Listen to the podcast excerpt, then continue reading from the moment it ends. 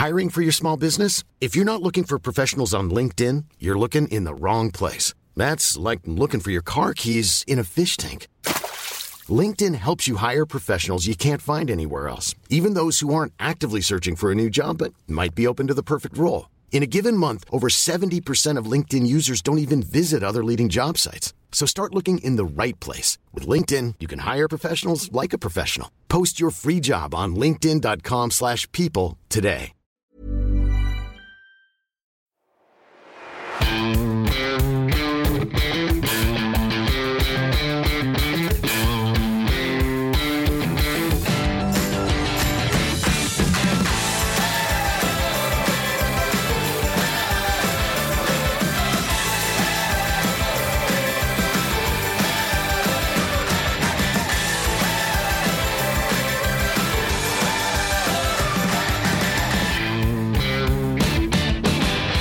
Moin Moin und herzlich willkommen zu einer neuen Folge des Finanzrocker Podcasts. Mein Name ist Daniel Kort und ich bin jetzt erfolgreich vom FinCamp wieder in Lübeck angekommen. Das FinCamp war eine super schöne Veranstaltung, das glaube ich allen Besucherinnen und Besuchern sehr, sehr gut gefallen hat, mir auch und vor allen Dingen auch der Austausch und das Feedback auch zu diesem Podcast. Das war richtig große Klasse und von daher nochmal herzlichen Dank für alles.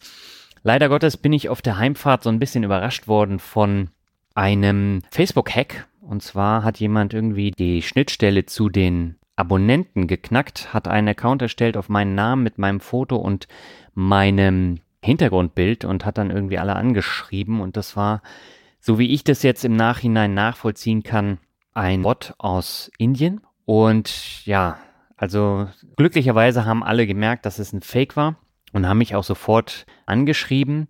Leider war ich im Zug und konnte von da nicht viel machen und äh, Facebook selber hat sich dann auch ordentlich Zeit gelassen, um den Account zu löschen. Ich glaube, das waren insgesamt 18 Stunden.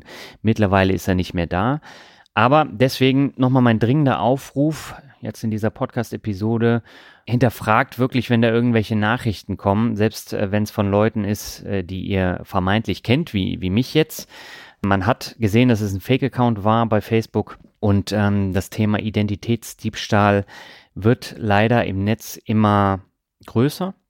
Und da muss man eben versuchen, ja, achtsam ähm, zu sein und dann auch bestimmte Sachen mal zu hinterfragen, weil ich würde keine Leute äh, jetzt hier belästigen, geschweige denn anschreiben, sondern würde das über meinen Facebook-Account dann eben machen und da einen Post absetzen oder die Leute schreiben mir und ich antworte dann, aber ansonsten nicht und äh, deswegen versucht achtsam mit euren Daten umzugehen und ja, hinterfragt mal äh, auch, auch Anfragen, die dann reinkommen. So, genug der Vorrede. Kommen wir zum Interview. Ich habe heute Luis Pazos zu Gast im Podcast. Luis ist Experte für Hochdividendenwerte, hat das Buch geschrieben Bargeld statt Buchgewinn. Er betreibt den Blog Nur Bares ist Wahres. Und ja, mit Luis spreche ich jetzt in 100 Minuten über dieses durchaus komplexe Thema der Hochdividendenwerte, wie man ein regelmäßiges und relativ hohes Einkommen im Monat, im Quartal, im Jahr generieren kann und davon leben kann. Und ursprünglich kommt es eben aus den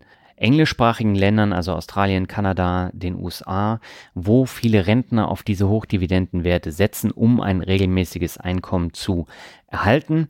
Und darüber sprechen wir und Luis gibt da sehr, sehr gute Einblicke. Es geht hier nicht nur um Einzelaktien, sondern auch um ETFs. Es geht um Depots und äh, wo man dann tatsächlich diese Hochdividendenwerte auch kaufen kann, weil nicht alle lassen sich über jetzt ein normales Depot bei Comdirect, DKB, Consorsbank oder egal welche anderen Direktbank äh, umsetzen, sondern da braucht man andere. Darüber sprechen wir auch und noch über einiges mehr.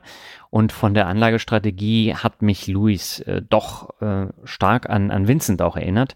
Von daher könnt ihr euch so ungefähr vorstellen, wie das Interview laufen wird. Und äh, das ist wirklich sehr unterhaltsam, hat mir eine Menge Spaß gemacht und ich habe selber auch eine Menge gelernt. Ja, bevor wir loslegen, wird dir diese Folge noch präsentiert von Blinkist. Ja, was haben die Bücher von Niklas Lama, Finanzielle Intelligenz und Die Kunst des guten Lebens von Rolf Dobelli gemeinsam? Das sind zwei Bücher, die ich in der vergangenen Woche gelesen habe, und zwar über Blinkist. Und Blinkist ist eine App, die Buchzusammenfassung von Sachbüchern liefert, insgesamt über 2500 Zusammenfassungen am Start hat, die man innerhalb von 15 Minuten durchlesen kann oder auch super praktisch anhören kann. Und thematisch werden dort tatsächlich alle Themen rund um den Finanzrocker Podcast und noch eine ganze Menge mehr abgedeckt. Also Finanzen, persönliche Entwicklung, Motivation, Marketing, alles was dazugehört. Und am Ende von jedem Titel bekommst du konkrete Handlungsanweisungen, also beispielsweise Regeln für Kommunikation, was sollst du zum Thema ETF beispielsweise mitnehmen? Oder was sind sehr gute Lifehacks für deine Produktivität? Und jeder Titel ist auf Deutsch oder Englisch verfügbar und wird auch von echten Menschen gelesen und das ist keine maschinelle Zusammenfassung. Und ich nutze Blinkist beispielsweise am liebsten, wenn ich im Zug sitze, wie jetzt auf dem Weg nach München oder auch ähm, im Fitnessstudio, dass ich mir dann die sogenannten Blinks dann anhöre und äh, da sind alle Themen mit dabei und im Moment gibt es eine Aktion exklusiv für Hörer meines Podcasts. Auf blinkist.de slash Finanzrocker erhaltet ihr 25% Rabatt auf das Jahresabo Blinkist Premium. Und es gibt ein Probeabo, das geht einen Tag. Da könnt ihr dann kostenlos alles testen und in Ruhe alles mal anschauen. Ja, geht dafür einfach auf blinkist.de slash Finanzrocker und dort gibt es 25%. Und wir gehen jetzt ab zum Interview mit Luis. Auf geht's.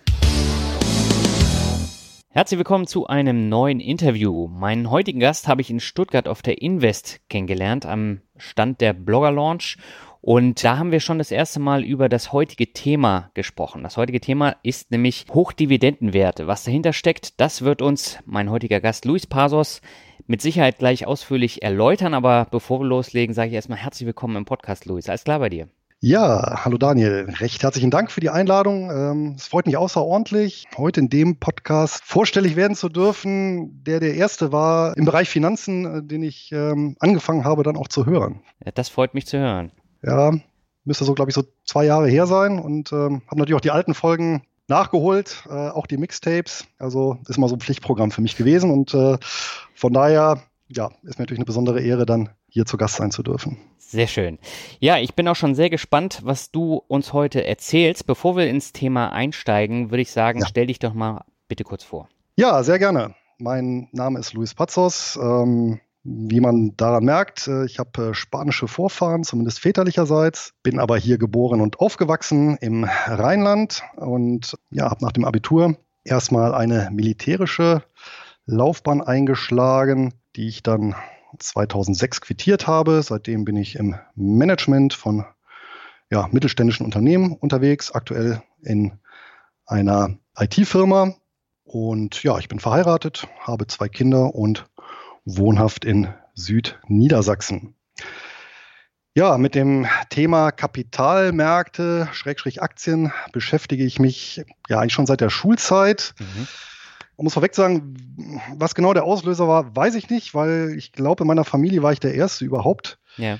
der sich mit dem Thema beschäftigt hat. Und äh, ich rechne es meinen Eltern sehr hoch an, äh, dass sie mich nicht davon abgehalten haben, obwohl bei ihnen das Sicherheitsdenken äh, sehr ausgeprägt war und die das auch noch gefördert haben, auch durchaus äh, durch entsprechende Geschenke, durch Bücher etc. pp. Und mich da meinen Weg haben gehen lassen. Und ähm, ja, mit dem ersten selbstverdienten Geld äh, habe ich mir dann auch die ersten Aktien gekauft. Das war 1994. Und Oha. Ja, das waren Aktien der Bayer AG, das weiß ich noch genau. In der örtlichen Sparkasse, ja, so richtig auf dem Papierformular wo die äh, gute Dame das ganze, die ganzen Daten ausgefüllt hat, wo man dann Post nach Hause bekam, ja. ein paar Tage später, dass die Order ausgeführt wurde. Ja, und natürlich dann im, in den nächsten Jahren viel ausprobiert und dann tatsächlich eben 2002, sag ich mal so im Rahmen der Neuorientierung, ich glaube, das ist dann vielen so gegangen in der Epoche, das war ja so inmitten des Dotcom-Crashs, ja, mich einfach neu orientiert und dann im Prinzip, sage ich mal so, mein, mein Leib- und Magenthema gefunden, nämlich die Hochdividendenwerte, über die ich erstmals in Kanada gestolpert bin. Mhm. Ja, jetzt hast du das Thema schon angesprochen. Das ist etwas, mit dem habe ich mich jetzt im Podcast am Rande schon häufiger beschäftigt, weil da auch äh, gewisse Firmen dann dazugehören, die äh, eine hohe Dividende zahlen. Aber vielleicht magst du nochmal genau erklären, was steckt denn tatsächlich hinter Hochdividendenwerten? Ja, das lässt sich natürlich jetzt nicht ähm, ja, Wissenschaft, nach, nach wissenschaftlichen Kriterien genau abgrenzen und definieren. Ja, das, das Wort Hochdividendenwerte, das, das habe ich letztendlich auch so, ich sag mal, aus dem englischen Sprachraum übersetzt, weil es jetzt hier so im deutschen Sprachraum kein, kein entsprechendes Wort gab. Und ähm, ich fasse darunter, mh, hm, ich habe da so, so, so einen gewissen Kriterienkatalog dann auch entwickelt ähm, und fasse darunter halt börsennotierte Wertpapiere, denen ähm, bestimmte Gesellschaften zugrunde legen, die ja, gewisse Merkmale erfüllen. Und ähm, das eine Merkmal ist natürlich, das hatte ich schon gesagt, dass es auf jeden Fall eine Börsennotiz haben muss. Ja? ja. Also wir reden hier ausschließlich von transparenten Kapitalanlagen, die wirklich liquide handelbar sind. Mhm. Ja? Also auch, äh, da sind auch Milliardenwerte äh, dabei durchaus, ja? mhm. die täglich gehandelt werden. Das zweite ist, äh, sehr viele äh, dieser Instrumente haben eine eigene Gesetzgebung. Ja, es gibt zum Beispiel für die, für die Aktien gibt es ja das Aktiengesetz. Mhm. Und dann gibt es eben für, für diese Hochdividendenwerte gibt es oftmals eigene Gesetze. Bestes Beispiel dafür sind eben die REITs, die sind wahrscheinlich am bekanntesten noch von diesen Hochdividendenwerten als. Instrument, genau. die Real Estate Investment Trust. Die erwähne ich einfach mal, um das ein bisschen plastischer zu machen. Die unterliegen ja zwar jetzt auch den allgemeinen Aktiengesetzen, es gibt aber eine spezielle Reitgesetzgebung. Mhm. Und das Ganze gibt es eben nicht nur für Reiz, sondern eben für viele, viele andere Instrumente auch. Und diese Gesetzgebung zieht in der Regel zwei Faktoren nach sich. Das eine ist, dass diese Unternehmen von der Körperschaftssteuer befreit sind, sehr häufig oder sonstige Vergünstigungen im steuerlichen Bereich haben. Das heißt, im Gegensatz sag ich mal, zu normalen Anführungsstrichen Aktiengesellschaften vereinnahmen die letztendlich alles brutto für netto und können das dementsprechend auch ausschütten. Mhm. Haben also da schon mal höhere Liquidität. Das zweite ist, dass diese, Instrum äh, dass diese Instrumente aufgrund der Gesetzgebung analog zu Reiz auch verpflichtet sind, nach Abzug ihrer Kosten natürlich und, und äh, Erweiterungs- und Instandhaltungsinvestitionen einen bestimmten Prozentsatz des, äh, des äh, Kapitalflusses, ja, des Cashflows dann auch an die Anteilseigner auszuschütten. Mhm. So, und dann kommt eben so ein weiteres Merkmal, ist eben in Kombination diese, diese Steuerbefreiung plus die sagen wir, Verpflichtung, äh, einen gewissen Mindestanteil äh, des Cashflow auszuschütten, führt eben dazu, dass die Ausschüttungsrendite relativ im Vergleich zum, zum, zum, zum durchschnittlichen äh, äh Aktienmarkt hoch ist. Mhm. Ein weiteres Merkmal ist, und das war mir bis dato eben auch nicht bewusst, bis ich eben 2012 den kanadischen äh, Wertpapiermarkt äh, gestoßen bin. Wir sind es ja eigentlich gewohnt, wir kennen ja eigentlich nur einen Dividendentermin pro Jahr. Mhm. Und diese Hochdividendenwerte, die zahlen halt also mindestens halbjährlich, die allermeisten quartalsweise und viele aber auch monatlich eine, eine Ausschüttung. Ja? Das heißt, äh, habe ich eine Ausschüttungsfrequenz, die unterjährig ist. Mhm. Ja, und jetzt kommen wir zum, zum, ähm, zum eigentlichen, ähm, nicht nur, also die eigentliche Frage ist ja nicht nur, was, was ist das, sondern für wen ist denn das eigentlich? Und mhm. die Zielgruppe dieser Hochdividendenwerte sind tatsächlich Rentner, jetzt sag ich mal altersunabhängig, ja, beziehungsweise eben Pensionskass, Pensionskassen oder ähnliche Altersvorsorgesysteme, die eben regelmäßige Zahlungen zu leisten haben, beziehungsweise bei den Privatpersonen, die eben tatsächlich ein regelmäßiges Einkommen erzielen wollen. Und das Interessante ist eben an diesem Sektor, und da bin ich halt eben so ein bisschen das, das, das, das lebende Beispiel. Ja, ich habe weder irgendwie groß geerbt, noch habe ich ja jetzt beruflich exorbitant äh, vergütete äh, äh, Tätigkeiten ausgeführt, ja, sondern im Prinzip ist das so diese Hochdividendenwerte, und das ist halt im angelsächsischen Raum auch so ein bisschen die Antwort auf die Frage, wie kann ich mit meiner ganz normalen bürgerlichen Existenz in einer, in einer überschaubaren Zeit mir tatsächlich eben, sag ich mal, ein, ja, ich weiß, der Begriff verblasset, aber passives Einkommen trifft es halt in dem Fall. Mhm. Äh, ein passives Börseneinkommen, ein Kapitaleinkommen, eine Kapitalrente aufbauen. Und zwar ohne jetzt eben irgendwie einen siebenstelligen Betrag aufwenden zu müssen, damit ich bei einem Prozent Dividendenrendite pro Jahr hier auf eine, auf eine, ja, einen akzeptablen äh, Betrag komme. Mhm. Wie hoch ist denn hier im Schnitt die Dividendenrendite? Sprechen wir hier von 4%, von 6% oder von 10%? Ja, da muss man eigentlich mal noch, noch so ein bisschen differenzieren. Mhm. Ähm, je mehr man, oder mir ging es zumindest so, je mehr ich mich mit diesem Bereich auseinandergesetzt habe, ich festgestellt, man kann das so ein bisschen clustern. Und es gibt halt das praktiziere ich auch selber. Es gibt, ich sag mal, eher offensiv ausgerichtete Dividenden, Hochdividendenwerte. Die haben ein eher aktienähnliches Profil, ja, was sag ich mal so Rendite-Risiko-Verhältnis angeht. Und es gibt eher defensivere Hochdividendenwerte. Und mhm. die haben eben ein, ja, ich sag mal, eher Anleihe-ähnliches Profil, ja, wobei Anleihe eher im Bereich Unternehmensanleihe, ne, also nicht jetzt Staatsanleihe. So, aber wenn man das mal so ein bisschen aufteilt, habe ich immer für mich so die, die, ähm, äh, die Grund, oder ich habe es mal ja auch auf mich ausgerechnet. In meinem offensiven Depot beträgt die Dividendenrendite äh, brutto allerdings eben 9%. In mhm. meinem defensiven Depot sind es äh, 5,8 Prozent. Man kann es auch ein bisschen umrechnen. Man kann sagen, ähm, auf 130 Euro äh, ist es im offensiven Bereich 1 Euro pro Monat. Mhm den man dort eben als Rente beziehen kann. Und im defensiven Bereich sind es äh, 207 Euro, auf die dann eben 1 Euro Rente bezogen werden kann. Das heißt, um, also hochgerechnet mit 133.000 Euro könnte ich eben 1.000 Euro ja, Kapitaleinkünfte über Hochdividendenwerte erzielen. Muss aber damit leben, dass ich eben ein aktienähnliches Profil mit den entsprechenden Schwankungen habe. Wenn ich es vielleicht ein bisschen gemächlicher mag, kann ich dasselbe, also die 1000 Euro pro Monat mit 207.000 Euro erzielen. Mhm. Äh, wieso hast du da zwei Depots? Warum trennst du das? Das trenne ich deswegen. Gut, ich könnte natürlich alles in einem Depot machen. Mhm. Ähm, ich persönlich bin ein großer Freund davon, Depots zu trennen, die man zu verschiedenen Zwecken unterhält. Mhm. Einfach um sich selber ein Stück weit zu disziplinieren, weil, nehmen wir mal an, ich hätte jetzt eine, eine verlockende Möglichkeit, eben offensiv Depot äh, zu sagen, Mensch, dann, dann, dann, jetzt ist, ja, jetzt ist eben die Gelegenheit, jetzt reinvestiere ich nochmal einen Einmalbetrag und den ziehe ich aus dem Defensivdepot ab. Äh, das würde ja in dem Fall einige Tage dauern, weil ich ja erst einen Verkaufsauftrag in dem einen Depot machen müsste, dann müsste ich das Geld da abziehen, dann müsste ich wieder überweisen aufs andere Depot äh, und das lohnt den ganzen Aufwand nicht. Und äh, ich finde das immer ein ganz gutes Mittel, der, der, der, um sich selbst zu disziplinieren. Würde ich zum Beispiel auch so machen, wenn ich sagen würde, ich ähm, man meinetwegen, ich würde für mich jetzt irgendwie noch eine dritte äh, interessante Anlageklasse entdecken, dann würde ich sagen, naja, dann würde ich auch noch ein drittes Depot aufmachen, wo ich dann meinetwegen so ein Zockerdepot, ja. Mhm. Das ist ja auch für diejenigen, die unbedingt spielen wollen, ist das ja auch eine super Idee, zu sagen, ja, ich mache mein Standarddepot, ja, ähm, was so vor, vor sich hinläuft, ja, wo ich, wo ich möglichst handlungsarm investiere, ja, wo ich, wo ich, wo ich also nicht hier so hin und her äh, kaufe und verkaufe, kein Aktionismus pflege ja, das lasse ich laufen und damit ich eben meinen Spieltrieb äh, freien Lauf lassen kann, mache ich mir noch ein kleines äh, Zockerdepot, ja, wo ich dann alles das mache, was, äh, was Spaß macht und schmutzig ist. okay. Jetzt klingt es ja alles sehr einfach. Das heißt, ich kaufe diese Hochdividendenwerte, bekomme relativ hohe Erträge dann auch im Monat und im Jahr. Aber ich habe nach dem Lesen deines Buches festgestellt, dass der Bereich doch ziemlich komplex ist. Also man muss das äh, schon zweimal lesen und man muss es auch verstehen. Und ich fand es dann schon kategorisch in der Komma-Liga. Warum ist es trotzdem deiner Meinung nach sinnvoll, auf dieses propagierte Bargeld statt Buchgewinn zu setzen?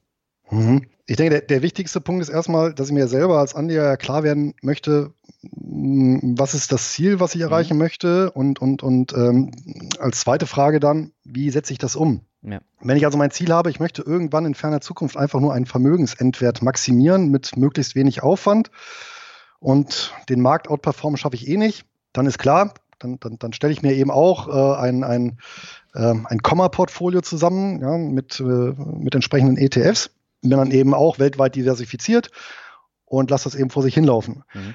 Die Frage ist, bin ich dann eben damit zufrieden, äh, ab dem Zeitpunkt, wo ich sage, ja, äh, die Phase der Vermögensmaximierung ist vorbei, weil ich möchte eben ein laufendes Einkommen haben. Mhm. Und dann haben wir natürlich auch verschiedene Handlungsansätze. Ein Handlungsansatz ist natürlich, ich kann natürlich so ein Depot verrenten. Ja, dann, dann, dann muss ich es aber wieder einem Vermögensverwalter übergeben. Ich kann natürlich auch sagen, ja gut, ich verkaufe regelmäßig. Dann habe ich natürlich dieses bekannte Rendite-Reihenfolgerisiko. Ja, das heißt, äh, wenn ich dann gerade zu Anfang des, des, des Geld rausziehens aus einem Depot eben Cash habe, dann ist das vielleicht schneller leer, äh, als ich es geplant habe. Das heißt, ich habe immer diese bisschen diese psychologische Komponente, reicht das Geld wirklich? Mhm. Und eine dritte Möglichkeit ist eben dann zu sagen, naja gut, dann wechsle ich halt eben auf eine rein ausschüttungsorientierte Strategie. Das heißt, bei mir steht auch gar nicht mehr dann der, der, der, der konkrete Kurs oder, oder der Depotwert im Vordergrund, sondern tatsächlich ja, das nach Möglichkeit eben möglichst nachhaltige Einkommen, das ich damit erzielen kann. Mhm. Das heißt, ich gehe eigentlich völlig weg eben von der Ebene der, der, der Vermögenshöhe und eben der, ja, ich habe es ja so genannt, Buchgewinne, ja, mhm. also wie, wie, wie ist mein Plus und Minus äh, äh, bei bestimmten Aktienfonds, die thesaurieren, hinzu, ja, welches äh, Einkommen ist denn ja relativ sicher, mit welchem Einkommen kann ich relativ gut kalkulieren. Mhm. So, und wenn ich dann an dem Punkt bin, dass ich sage, okay, ich möchte das so haben, ähm, dann sind sicherlich ist dieser Sektor Hochdividendenwerte ein, ein attraktives Feld, was sicherlich voraussetzt, dass ich mich damit intensiv beschäftige. Aber das gilt natürlich für jede Anlagestrategie. Ich würde ja auch natürlich jedem empfehlen, der auch ein, äh, sag mal, ganz simples ETF-Portfolio sich strickt, sich natürlich intensiv damit auseinanderzusetzen und vielleicht auch mal so ein so ein, so, ein, so ein Jahresabschluss eines ETFs mal zu lesen, mal die einzelnen Positionen, die Gewinn- und Verlustrechnungen, die die auch aufstellen, einfach mal auch ein Gefühl dafür zu bekommen. Das ist ja wie, das ist ja auch ein, ein, ein, ein ja, letztendlich eine, eine, eine, eine Unternehmensform, mhm. der ich eben Geld überlasse. Ja? Und äh, von daher ist aber der Aufwand zugegebenermaßen natürlich deutlich höher, äh, weil einfach diese, diese Kategorie Hochdividendenwerte nicht so bekannt ist. Und ich mich natürlich da erstmal in diese ganzen Instrumente, ich glaube im Buch sind es insgesamt 17 Stück, mhm. die ich bespreche, mich da einlesen muss. Ja, und dann nochmal im Prinzip mein, mein Wohlfühlportfolio zusammenstellen muss. Ne? Ja, und ich muss Englisch können, ne? das ist ja die Grundvoraussetzung, um diese ganzen Texte zu verstehen. Ja, äh, klar. Also ein Punkt ist, Europa und speziell Deutschland ist äh, eine hochdividendenwerte äh, Wüste. Ja, die Oasen sind äh, anderweitig zu finden und das sind halt nun mal überwiegend englischsprachige Länder. Mhm. Und äh, wenn ich da natürlich mal so ein Factsheet, also so, so ein Kurzprospekt habe oder so ein Jahresabschluss oder auch mal die Webseite von einem Unternehmen, dann muss ich, sag mal, Grundkenntnisse Englisch sollte ich haben, um das, ja, um das eben auch äh, verstehen zu können. Und äh, klar, also ich würde niemandem raten, äh, in etwas zu investieren, das er nicht verstanden hat. Man muss natürlich sagen, es gibt auch Fondslösungen, wo ich den Aufwand dann wirklich tatsächlich auch minimieren kann. Mhm. Ja, und äh, dann eben tatsächlich, ja, mit der Lektüre des Buches und ein paar Gänseninformationen oder auch ohne Buch ähm, mir das Wissen aneignen kann, um mir, sag ich mal, mit wenigen mit wenigen Sammelanlagen wie Fonds oder ETFs auch äh, mir, äh, mir ein, ein Portfolio zusammenzustellen. Ja, Luis, du hast jetzt eben gesagt, dass du sehr hohe Einnahmen hast durch die Dividenden. Das heißt natürlich auch im Umkehrschluss zahlst du auch sehr hohe Steuern.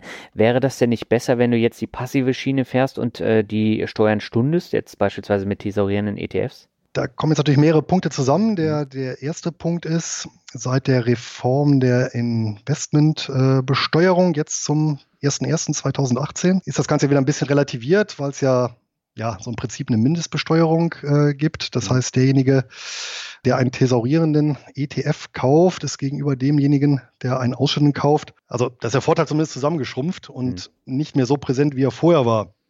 Was jetzt mein Bereich der Hochdividendenwerte angeht, ist das mit, äh, sag ich mal, einer normalen Aktien- oder ETF-Anlage schwer zu vergleichen. Und ich denke mal, der Nettosteuereffekt ist auch nur schwer zu berechnen. Ich gebe einfach mal ein Beispiel. Ähm, mhm. nehmen wir mal an, ich habe eine, eine Aktiengesellschaft, die ganz normal ähm, äh, die Gewinne einbehält. Das heißt, äh, die weist einen Gewinn aus, sagen wir von äh, 100 äh, Euro. Mhm.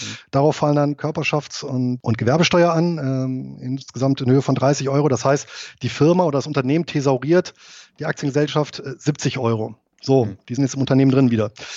Wenn ich jetzt einen klassischen Hochdividendenwert habe, der auf Unternehmensebene ja gar nicht besteuert wird, der nimmt 100 ein, äh, schüttet diese 100, nehmen wir mal an, an mich aus. Äh, ich bezahle da eine Abgeltungssteuer äh, drauf, inklusive Quellensteuer von 25 Prozent. Das heißt, mir verbleiben 75 Euro. Mhm. Wenn ich die reinvestiere in das Unternehmen, dann stelle ich mich ja sogar ein Stück weit rein mathematisch jetzt besser sogar und deswegen sage ich, das ist also dieser Nettoeffekt ist eben durch diese Besonderheit oder durch die häufig anzutreffende Besonderheit bei den Hochdividendenwerten, dass die einerseits auf Unternehmensebene eben steuerbefreit sind äh, und andererseits eben ausschütten müssen oder also Ausschüttungsquoten vorgegeben haben. Im Endeffekt ist der, Nettoeff der Nettoeffekt dadurch sehr schwer berechenbar. Und der, daher tut mir das jetzt auch nicht weh. Anders sähe es natürlich aus, wenn wir mal zurückdenken, so noch in die 90er und Anfang der 2000er, als noch Kursgewinne nach einem halben beziehungsweise einem Jahr steuerfrei waren. Da muss ich sagen, wenn das noch heute so wäre, äh, ja, dann wäre es tatsächlich ein schwerwiegendes Abwägungsproblem, ja, weil dann natürlich die Dividendenvereinnahmung einen, einen, einen deutlichen Nachteil gegenüber der Erzielung von Kursgewinnen hätte. Ja. Hm. Ja, vielleicht kommt es ja irgendwann nochmal wieder. Ja, vielleicht kommt es wieder, allerdings äh, würde dann vermutlich auch wieder, würden dann wieder Dividenden anders besteuert werden. Da gab es auch dieses Halbeinkünfteverfahren, mhm. äh, dann wurde ja auch nicht Dividende auch nicht in voller Höhe besteuert. Das käme mir dann auch natürlich auch wieder entgegen. ja, äh, was der Gesetzgeber äh, plant und wie es dann letztendlich aussieht, das ist natürlich äh, ja fast noch spekulativer als Börsenkurse. Ne? Ja. Mhm. Einer der bekanntesten Hochdividendenwerte ist ja Realty Income ähm, ist ja auch bekannt dafür geworden, ja. dass sie jeden Monat ausschütten und ja. Äh, wird ja auch äh, sozusagen gehypt als äh, so die monatlich ausschüttende Firma. Jetzt hat Tobias Kramer in seiner Echtgeldsendung, wo sie äh, Realty Income besprochen haben, gesagt, das wäre ja eher so ein, so ein Marketing-Gag, dass sie ja monatlich ausschütten, aber so vom Unternehmen her wäre das ja nicht so toll. Ist es denn tatsächlich nicht auch eher ähm, so eine Marketinggeschichte, dass die monatlich ausschütten und dass man dadurch dann Anleger anzieht? Ja, also sicher zieht man dadurch Anleger an. Mhm. In vielen Fällen ist das ja auch gewollt. Äh, und äh, es ist ja gewollt beispielsweise, dass eben Rentner äh, in Kanada, in USA, in Australien und anderswo auf der Welt äh, sich eben selber um ihre Rente rechtzeitig kümmern. Mhm. Und daher natürlich diese Personengruppe sehr gerne auf äh, Monats- oder Quartalsausschütter zurückgreift, mhm. weil das eben ein, ein eine viel, äh, viel stetigerer Zahlungsstrom ist, als wenn ich dann eben nur äh, mich verlassen muss. Ja, die Jahresdividende muss ja halten. Mhm. Und um diesen ganzen auch noch Glaubwürdigkeit zu verleihen, haben ja auch viele Unternehmen im englischsprachigen Raum eine sogenannte Managed Distribution Policy. Das heißt, es mhm. gibt, äh, die haben so eine, eine Selbstverpflichtung des Managements in so in Form einer Ausschüttungsrichtlinie und wo die über die nächsten zwölf Monate in, in, in Höhe und äh, Zeitpunkt vorab äh, fixierte äh, Auszahlungen kundtun. Mhm. Ja, sodass derjenige, der das Wertpapier erwirbt, äh, zumindest über die nächsten zwölf Monate so eine Sicherheit hat, okay, äh, das sind Zahlungen, die ich erwarten kann. Das wird natürlich unternehmensseitig auch eingestellt, entsprechend. Also die Rücklagen werden entsprechend eingestellt. Mhm. Kann aber natürlich, aber das ist eine Verpflichtung, aber keine, keine, kein juristisch, also die ist nicht juristisch äh, äh handhabbar. Also äh, wenn es dem Unternehmen schlecht gehen sollte, das war zum Beispiel in der, in der Finanzkrise dann teilweise der Fall, dann wurden eben diese Managed äh, Distribution Policies kassiert. Ne? Also dann haben die gesagt, nee, wir, wir können das nicht aufrechterhalten. Momentan geht uns ja alles den Bach runter. Ne? Gerade so im Immobilienbereich da hat ja die Finanzkrise ihren Ausgangspunkt genommen und da hat es natürlich viele Reizböse äh, erwischt, gerade diejenigen, die eben mit viel Kredit operiert haben. Als äh, Marketing-Gag würde ich das nicht bezeichnen, weil es dazu einfach viel zu viele und gibt ja hunderte oder tausend Unternehmen, die monatliche bzw. quartalsmäßige Ausschüttungen vornehmen. Und das würde ich nicht als Management als Marketing-Gag des Managements abtun, sondern tatsächlich äh, dem Bedarf, am Bedarf des Publikums eben orientiert. Mhm. Ja.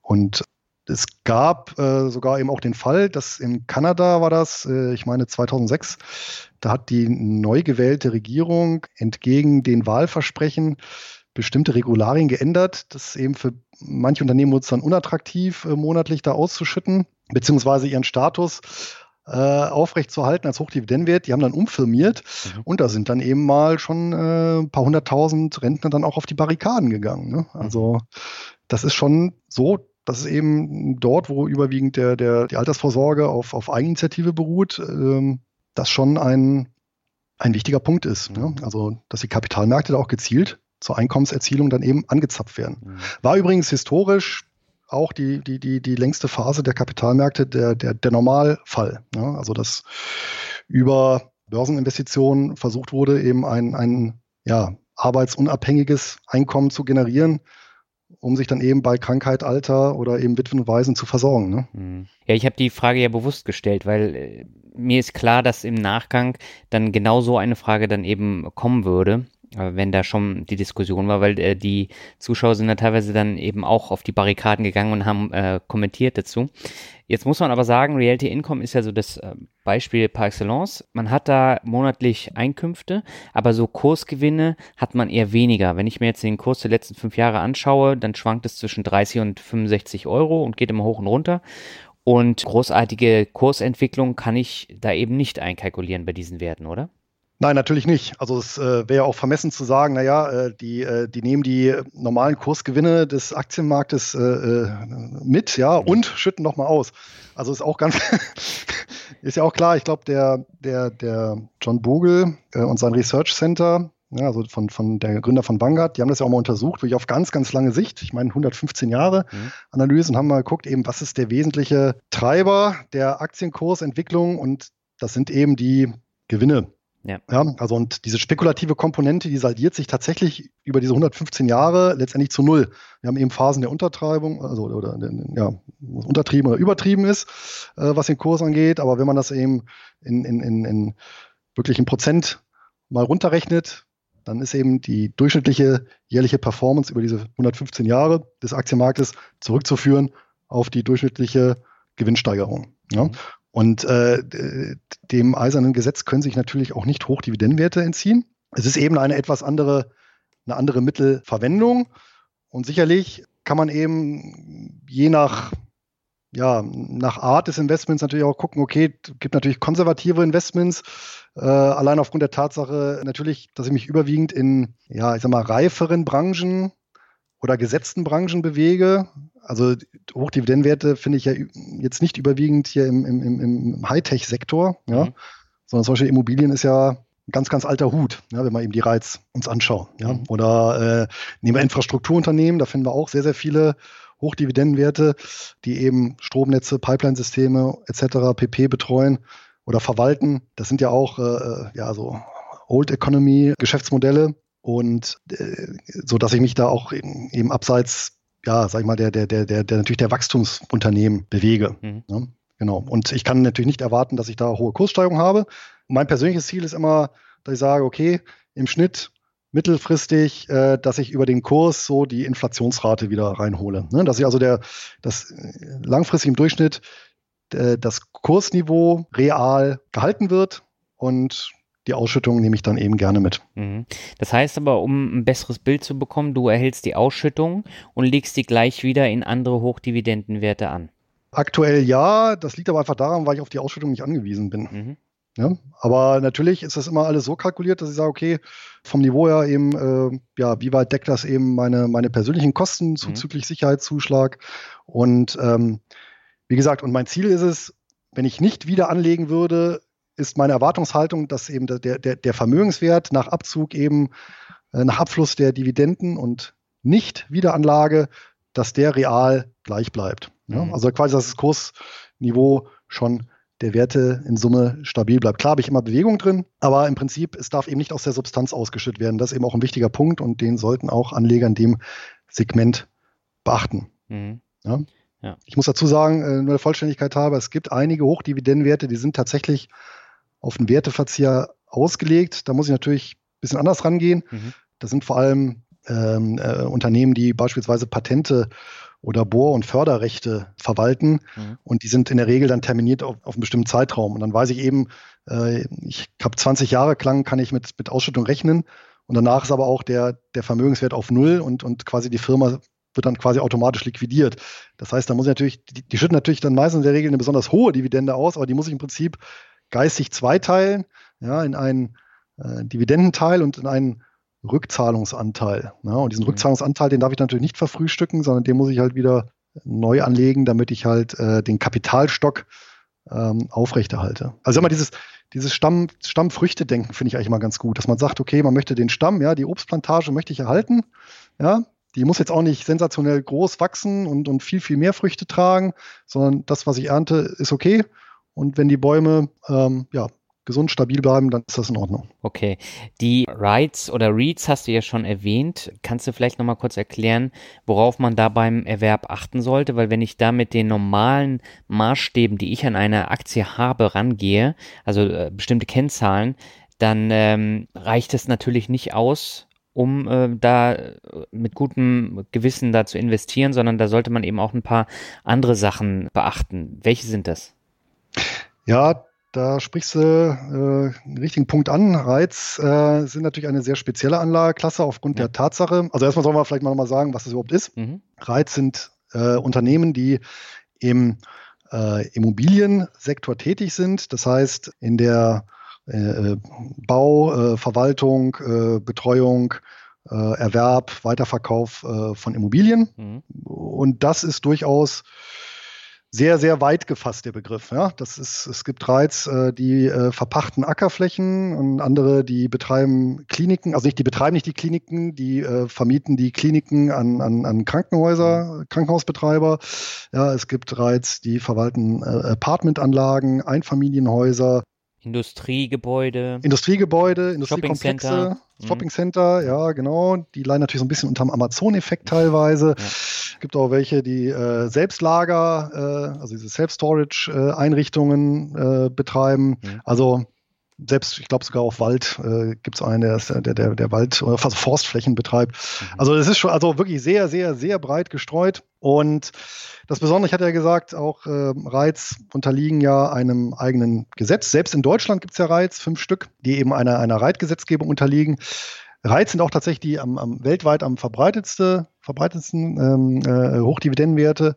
Die gibt es, ich meine, in 37 oder 39 Länder, die eigene Reitgesetzgebung haben. Also Asien, Amerika, also Nord-Süd, Australien, äh, Europa. Also es ist wirklich sehr, sehr breit gestreut.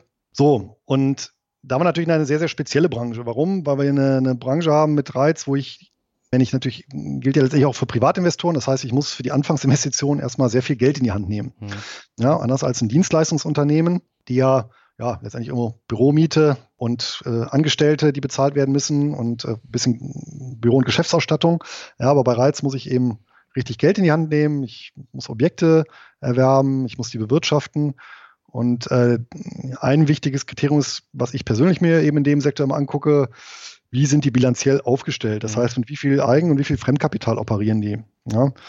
Und äh, ja, logischerweise, je mehr Fremdkapital äh, dort drin steckt, desto riskanter ist das Ganze und das ist eben auch in der Finanzkrise dann schlagend geworden, ne? Mhm. weil ganz klassisch in der Finanzkrise, die ja ausgelöst worden ist durch fallende Immobilienpreise letztendlich, äh, ist natürlich auch der Wert der Anlagen, der Reiz gefallen.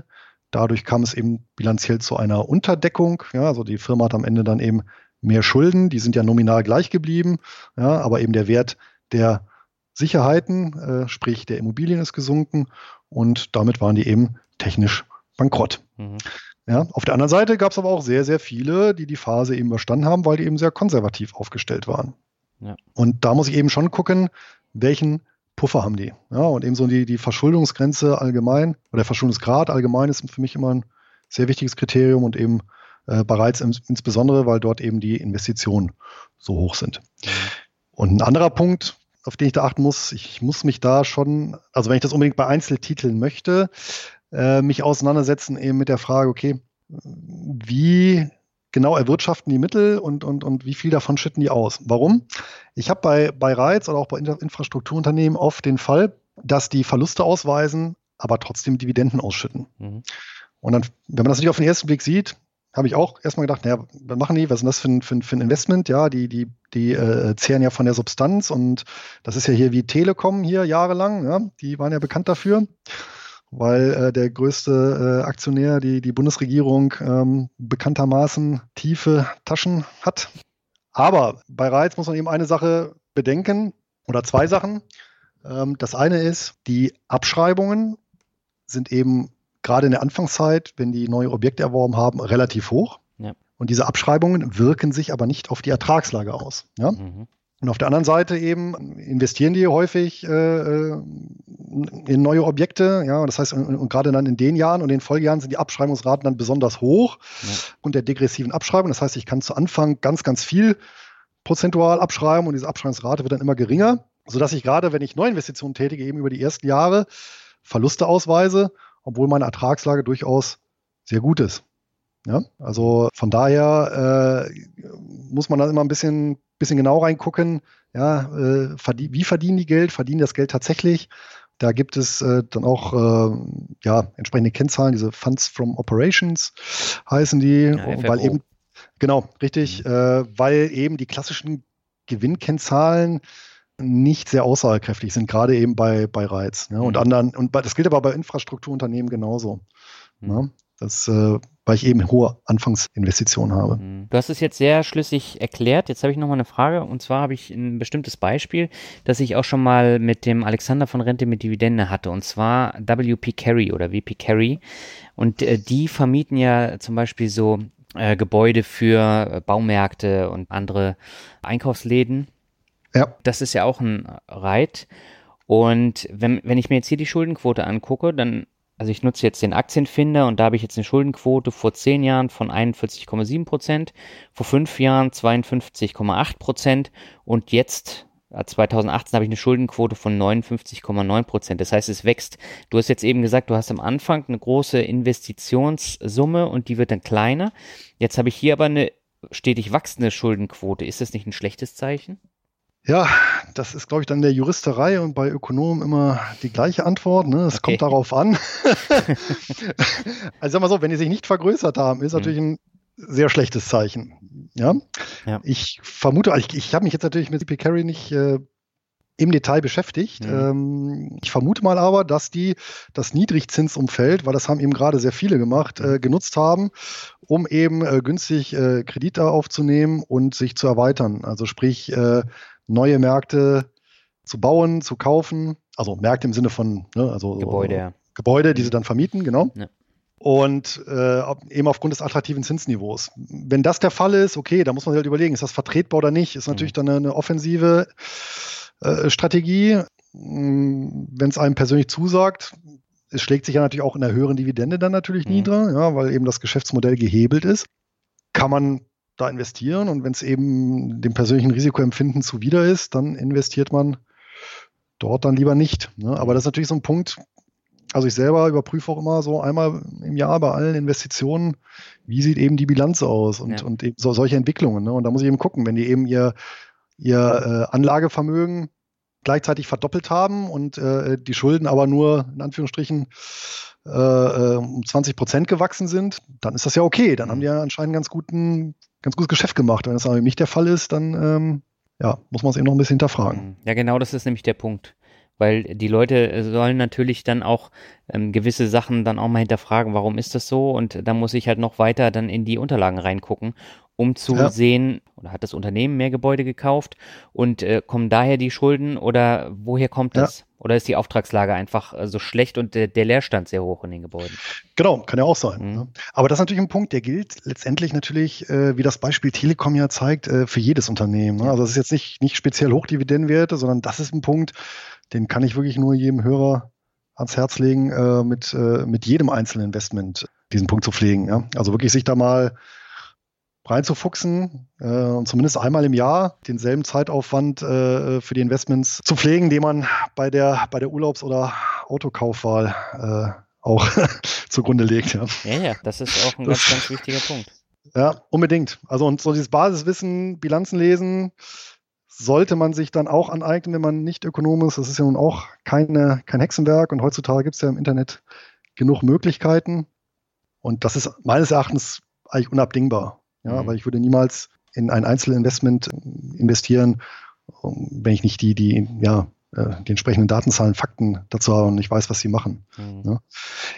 Es gibt natürlich auch die Möglichkeit, und das ist natürlich auch das Schöne an diesem Hochdividendensektor, es gibt eigentlich kaum eine Klasse oder kaum ein Instrument, wo es nicht auch eine Form börsennotierter Fonds oder ETFs gibt. Mhm. Und wer eben keine Lust hat, sich mit Einzelreiz zu beschäftigen, der kauft dann eben einen Reit-ETF oder Reit-Fonds börsennotiert mhm. und hat dann eben 100 Stück über die Welt verteilt. Und das dürfte vermutlich für 99,99 Prozent aller Hörer die einzige Möglichkeit sein, wirklich ein, ein international diversifiziertes Immobilienportfolio aufzubauen. Aber gibt es da denn so viele ETFs, in die ich da investieren kann? Ja, da gibt es eine ganze Menge. Ja, ja. Auch mit einem deutschen Depot. Jein. okay.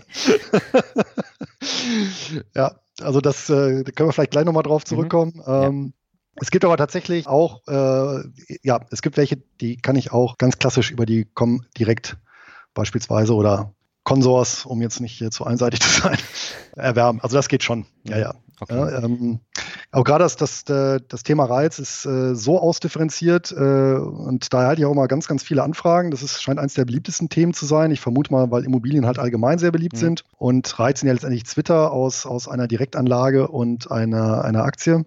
Und dass ich dazu äh, mein nächstes Buch verfasst habe, speziell zum Thema Reiz. Und ich hoffe mal, dass das noch dieses Jahr erscheint. Also da geht es wirklich nur um Reiz, wirklich äh, von A bis Z alles mit konkreten Beispielen, mit ausdifferenziert, was es da alles gibt. Mhm. Das ist wirklich ein ganz, ganz äh, spannendes Feld. Das war mir vorher auch nicht so bewusst und genau, wird, mhm. ist momentan im Lektorat und schauen wir mal, wann es rauskommt. Okay. Ich habe noch eine Frage zu den Reiz und zwar, ja. wie ist es mit der steuerlichen Behandlung in Deutschland, wenn ich jetzt amerikanische Reiz habe? Habe ich da irgendeinen Nachteil? Muss ich da auf irgendwas achten? Generell, das trifft eben nicht nur für Reiz, sondern mhm. alle ausländischen Wertpapiere. Sollte ich darauf achten, das kann ich aber vorher auch bei der, bei der Depotbank erfragen, wie hoch der Quellensteuerabzug mhm. ist. Das lässt sich also bereits äh, äh, schwer sagen. Das kommt immer so ein bisschen drauf an, auch auf das jeweilige Land und und und und und, und äh, ja welches Rechtsstatut äh, äh und, und, welches Gesetz da greift. Äh, ich sollte darauf achten, also als grobe Faustregel, äh, solange ich äh, maximal 15 Prozent Quellensteuer bezahle, mhm. alles okay, weil bis 15 Prozent sehen alle mir bekannten Doppelbesteuerungsabkommen vor, dass diese bis zu der Grenze ist es äh, anrechenbar auf die heimische Abgeltungssteuer. Das heißt, da stelle ich mich nicht schlechter. Mhm. Ähm, vielleicht für die Hörer, was, ist, was hat es mit der Quellensteuer auf sich? Äh, wenn ich in ausländische Wertpapiere investiere und von diesen Ausschüttungen erhalte, ist es eben oft so, dass an der Quelle, also an, in dem Land, äh, in dem diese Gesellschaft heimisch ist, von der aus die Ausschüttung getätigt wird, äh, wird automatisch von der Depotbank eben ein bestimmter Anteil einbehalten und als ja, also quasi an der Quelle besteuert und an den jeweiligen Fiskus abgeführt. Das heißt, wenn ich eben ein, nehmen wir mal an, einen ein, ein, ein Reitfonds in den USA habe, dann wird eben von dieser Ausschüttung, äh, da weiß ich es jetzt zufällig genau, weil ich, weil ich so einen selber auch habe, mhm. werden eben 15 Prozent von der Ausschüttung direkt an der Quelle, sprich äh, an, der, an, der, an der Erhebungsstätte, an der, an der Depotbank einbehalten und an den amerikanischen Fiskus abgeführt. Und wenn ich hier meine Steuererklärung mache, kann ich diese gezahlten 15 Prozent gegen die dann fälligen 25 Prozent gegenrechnen und muss nur noch 10 Prozent Abgeltungssteuer bezahlen. Mhm. Solidaritätszuschlag und Kirchensteuerzuschlag jetzt mal beiseite gelassen. Ja. Genau. Und das sollte ich auf jeden Fall beachten, weil sonst äh, wird es sehr ärgerlich und sehr kompliziert und da habe ich dann auch keine Lust drauf. Dann habe ich natürlich immer noch die Möglichkeit, mir zu viel gezahlte Quellensteuer beim jeweiligen Fiskus zurückzuholen. Da gibt es auch ein eigenes Formularcenter beim, ich glaube, Bundesamt für Finanzen. Da kann ich mir so Formulare runterladen wo ich dann eben das, äh, den, den kanadischen Fiskus beispielsweise, den amerikanischen Fiskus anschreiben kann und dann sagen kann, okay, von dem und dem Reit oder von dem und dem Wertpapier habe ich Erträge erhalten und die wurden, da wurde aber zu viel Quellensteuer abgezogen und die Differenz möchte ich gerne erstattet bekommen.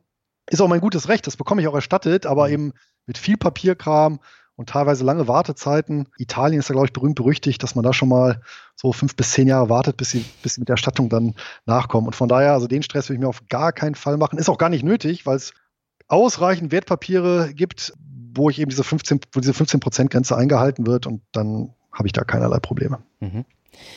Ein anderer großer Bereich, das sind ja sogenannte MLPs. Da steckt jetzt nicht dieser Strukturvertrieb aus Deutschland dahinter, sondern irgendwas ganz anderes. Äh, vielleicht magst du da auch noch mal ein bisschen was so erzählen. Ja, kann ich gerne. Ähm, die sogenannten Master Limited Partnerships, ja. Mhm. Ähm, ist übrigens gerade ein so ein bisschen im Schrumpfen begriffener Sektor, weil sich da auch so ein paar Regularien geändert haben und sich einige dieser Gesellschaften auch wieder umgewandelt haben in normale Aktiengesellschaften. Ja, was haben wir mit den MLPs? Äh, was hat es damit auf sich? Da haben wir, decken wir im Wesentlichen so einen Sektor der ja, Energieerzeugung, Transport, Lagerung ab. Das heißt, das sind letztendlich Unternehmen, die ähm, ja die volkswirtschaftlich ja sehr bedeutende Energieinfrastruktur aufrechterhalten. Mhm. Und für die gibt es zum Beispiel in den USA auch eine eigene äh, Gesetzgebung und diese sieht ähnlich wie bei den Reiz auch vor, dass die eben, dass die MLPs auf Ebene des Unternehmens steuerbefreit sind mhm. und dafür eben einen Großteil ihrer Einkünfte ausschütten müssen. Und was sind das so Sachen? Das sind also, das, das, das können tatsächlich Unternehmen sein, die Ölquellen oder Bohrungen betreiben und, und, und äh, die äh, können aber auch sein äh, Pipeline-Unternehmen, die eben den Transport übernehmen. Das muss auch nicht Öl sein, das äh, können auch andere industriell äh, äh wichtige Gase sein, äh, die benötigt werden. Ja, oder ja, Propan-Gasleitungen äh, gibt es da auch. Das können Distributoren sein, die eben die Energieverteilung sicherstellen dann an die Haushalte oder Unternehmen. Also alles so in diesem Bereich. Ne? So Lagerstätten gibt es diese riesen Raffinerien, können es mhm. auch sein. Ja, dann Lagerstätten gibt es diese riesigen ja, Tankanlagen, wo dann, wo dann eben der, der, der Treibstoff oder Rohprodukte gelagert werden. Also dieser ganze Bereich. Ja, und äh, das wurde eben äh, seinerzeit ins Leben gerufen, weil man gesagt hat, ja, den, den wollen wir eben gezielt fördern. Ja, weil er eben so wichtig ist, damit er eben damit da eben Geld in den Sektor reinfließt, äh, damit er modernisiert wird. Und äh, im Gegenzug kriegen die Aktionäre ein kleines Bonbon. Ja, und da haben wir nämlich einen sehr interessanten Punkt. Warum? Weil gerade die amerikanischen äh, MLPs, da hat der amerikanische Fiskus, um die für Ausländer unattraktiv zu machen, nämlich eine Quellensteuer in der Regel von, von ich meine, 30 oder 35 Prozent sind, äh, sind es reingehauen. Aus, aus deren Sicht ist natürlich auch logisch, warum ich möchte die heimische in Energieinfrastruktur fördern und das ist natürlich schlecht, äh, wenn das Geld dann an, an, ja, an nicht heimische Anleger abfließt. Ja? Und äh, von daher darf ich mich hüten, die direkt zu erwerben. Das Gute ist aber, ich kann natürlich äh, börsennotierte Fonds oder sogar ETFs kaufen, die in diese MLPs investieren. Mhm. Und die Fonds als solche, äh, die haben natürlich, weil, weil die selber in Amerika ansässig sind, bezahlen dann keine Quellensteuer. Und ich als Anleger in diesem Fonds äh, bezahle nur eine Quellensteuer von äh, 15 Prozent als europäischer mhm. Anleger. Ja, das weiß ich auch, weil ich auch so einen eben selber im Depot habe. Das, das ist auch ein wichtiger das, Punkt. Ja, ja, also das ist auch ein äh, milliardengroßer ETF, der deckt ja, einen Großteil des Sektors eben ab. Und genau, und das ist eben äh, nötig, weil ich diesen Umweg äh, äh genommen habe. Erstens, um innerhalb dieser Branche nochmal zu diversifizieren, mhm. weil wir natürlich auch ganz klar haben, wir haben letztendlich doch ein Stück weit riskante Einzelwerte, weil so eine Pipeline, äh, wenn dann irgendwann äh, Abnehmer sagen, nee, ach, die brauchen wir eigentlich nicht mehr oder von der Pipeline wollen wir nichts mehr geliefert bekommen, äh, dann ist der Vermögenswert ja wertlos und damit natürlich auch äh, letztendlich die MLP. Und von daher ist einmal der Diversifikationseffekt gegeben durch den ETF und zum Zweiten habe ich eben nicht diesen hässlichen, diesen hässlichen äh, hohen Quellensteuerabzug. Mhm. Jetzt stelle ich mir natürlich äh, die Frage, brauche ich dafür jetzt ein amerikanisches oder kanadisches Depot oder kann ich das hier, äh, die, die ganzen Werte normal über einen deutschen Broker kaufen? Ja, ich sag mal, ein Schweizer Depot reicht. Ja, dann bleiben wir wenigstens im deutschen Sprachraum. Okay. ja, aber du sprichst da einen wunden Punkt an. Das ist auch bei meinen Lesern immer so ein, ein, ein ja, ganz, ganz großes Thema, zu dem wir auch äh, viel diskutieren, weil ähm, ich sag mal, es gibt zwei Punkte, die es ja nicht unmöglich machen, aber die, äh, sagen wir, kleine Hürden, äh, die, äh, die vor einer Investition in Hochdividendenwerte stehen. Mhm. Und das eine ist, logischerweise, ich bewege mich außerhalb europäischer Börsen. Ja. Das heißt, ich muss mir zum einen schon mal einen Broker suchen oder eine Bank, die mir Zugang gewährleistet zu ja, eben nach Sydney, ja, oder eben äh, ja, Hongkong, Singapur, Toronto, äh, New York, ja, also Amerika haben die meisten noch im Programm. Bei Kanada, dann wird es schon ein bisschen schwieriger, dann bedienen manche gar nicht, ja, und, und, und äh, Australien beispielsweise eben weniger, ja, weil es eben ja nicht eine so, so weltweit bedeutende Börse ist. Ja. Trotzdem sind aber viele interessante Hochdividendentitel. Mhm. So, das heißt, ich muss mir zum einen Broker suchen, der alle diese Börsen bedient. Oder zumindest die Börsen, wo Wertpapiere notiert sind, die ich, um, äh, die, die ich eben unbedingt handeln möchte. Mhm. Der zweite Punkt ist, was ich dann auch gemerkt habe, dass nicht alle Broker, ja, alle, unbedingt alle Aktien, die an einer Börse gehandelt werden, auch anbieten oder alle Wertpapiere. Also bestimmte äh, Wertpapiere sind dann eben außen vor. Ich weiß dann zwar nicht genau, nach welchen Kriterien die das machen, aber eben manche äh, waren schon die letzten Jahre über eben nicht handelbar. Ja? Also manche haben immer gesagt, naja, Reiz gibt es bei uns eben nicht. Bei uns gibt es nur normale Aktien in Toronto. Mhm. Das ist die zweite Hürde und die dritte Hürde war jetzt zum 1.1. eben MIFID 2. Und MIFID 2 gilt bekanntermaßen für strukturierte Produkte. Unter diese strukturierten Produkte fallen eben auch ja, ETFs. Mhm. Und dieser Richtlinie sind letztendlich äh, alle außereuropäischen ETFs äh, zum Opfer gefallen, die eben im Hochdividendensektor aktiv sind. Das heißt, die kann ich nicht mehr erwerben und teilweise auch nicht mehr über ausländische Broker, nämlich dann, wenn diese Broker eine BaFin-Zulassung haben und äh, sich dann eben dieser Richtlinie beugen. Ja? Mhm. Das ist, kann ich natürlich sagen, okay, ETFs bin ich nicht zwingend darauf angewiesen, äh, weil witzigerweise börsennotierte Fonds darf ich handeln, weil die fallen nicht unter MIFID 2, weil die gelten, ja, die gelten technisch als Aktie, es ist auch ein sehr interessantes äh, Feld. Äh, aber ETFs eben als strukturiertes Produkt geht eben nicht. Gut, wenn ich sage, die ETF selber ist nicht so wichtig, dann ähm, gibt es auch noch andere, also gibt es genug deutschsprachige Broker, wo ich in Hochdividendenwerte investieren kann. Und wenn ich aber wirklich das gesamte Spektrum abdecken möchte, dann komme ich nicht umhin, ins Ausland zu gehen. Und wenn es eben ein deutschsprachiger Broker sein soll, dann bietet sich die Schweiz an, weil da gibt es eben Banken, die und Broker, die keine BaFin-Zulassung haben. Das heißt, die, die dürfen äh, jetzt in Deutschland selber nicht äh, präsent sein, auch keine Werbung machen. Mhm. Ähm, aber ich kann trotzdem Kunde bei denen werden als Deutscher. Und da gilt dann bekanntermaßen auch die MIFID 2 Richtlinie nicht. Mhm. Wie ist es da mit den Steuern? Weil das ist ja dann auch wieder ein weiteres Feld, was ich dann backern muss. Das ist dann, aber das find, ja gut, finde ich persönlich dann auch ganz interessant, das mal selber zu backern, weil man dann so ein bisschen mal die Systematik auch äh, kennenlernt. Ja. Ist auch wirklich halb so wild, wenn man, wenn man sich einmal da reingefuchst hat. Aber tatsächlich ist es so, wenn ich natürlich ein Auslandsdepot habe, dann muss ich die Erträge selber deklarieren. Hm. Das heißt, weil das macht die ausländische Bank nicht, hat natürlich den Vorteil, ich habe einen kleinen, kleinen, kleinen äh, ja, Liquiditätsvorsprung, ja, den ich damit rette, weil ich kriege eben keine, oder es wird nicht automatisch äh, die Abgeltungssteuer berechnet und gegebenenfalls abgeführt. Es gibt ja auch keine, äh, keine, keine, keinen Sparpauschbetrag, äh, der da irgendwie zur Anwendung kommt. Also das alles entfällt, sondern die, die äh, Dividenden fließen abzüglich eben der Quellensteuern und äh, dann muss ich mich eben im Folgejahr um die Versteuerung kümmern. Die ist dann aber gleich zu der in, in Deutschland, die äh, Quellensteuer, die ich dann zu zahlen habe. Ja, genau, ähm, weil das deutsche Steuerrecht kennt ja im Prinzip nur den Steuerinländer. Mhm. Das ist derjenige eben, äh, unabhängig welcher Nationalität äh, der Person angehört, der eben seinen Wohnsitz oder Lebensmittelpunkt in Deutschland hat und der wird eben in seinem Welteinkommen erfasst. Und das ist eben egal, ob das in, ja, in der Schweiz anfällt oder eben in den USA oder sonst irgendwo auf der Welt, solange äh, er eben hier steuerpflichtig ist, muss alles deklariert werden, abzüglich eben schon im Ausland gezahlter Steuern, wie eben Quellensteuern mhm. gemäß Doppelbesteuerungsabkommen. Und äh, das ist dann alles gleich. Das nimmt sich dann nichts. Das ist mhm. richtig. Und einführen kann ich es dann auch nach Deutschland. Ja, ich glaube seit, äh, weiß gar nicht mehr, seit den 50ern haben wir keine Kapital Kapitalverkehrskontrollen mit mehr. Das heißt, das ist alles problemlos überweisbar, ja. Ja, ich frage nur, weil diese Steuergeschichten, die waren ja in den letzten Jahren ein großes Thema weil viele das da eben verschleiert haben. Und äh, das äh, spielt ja bei äh, so Hochdividendenwerten dann natürlich auch eine Rolle. Ja, das spielt auch eine Rolle, aber ob ich mir das geben möchte, da ist eigentlich das Chance-Risiko-Verhältnis, um, um, um, mal das in diesem Bereich anzuwenden, doch einfach schlecht, ja. Also, mhm.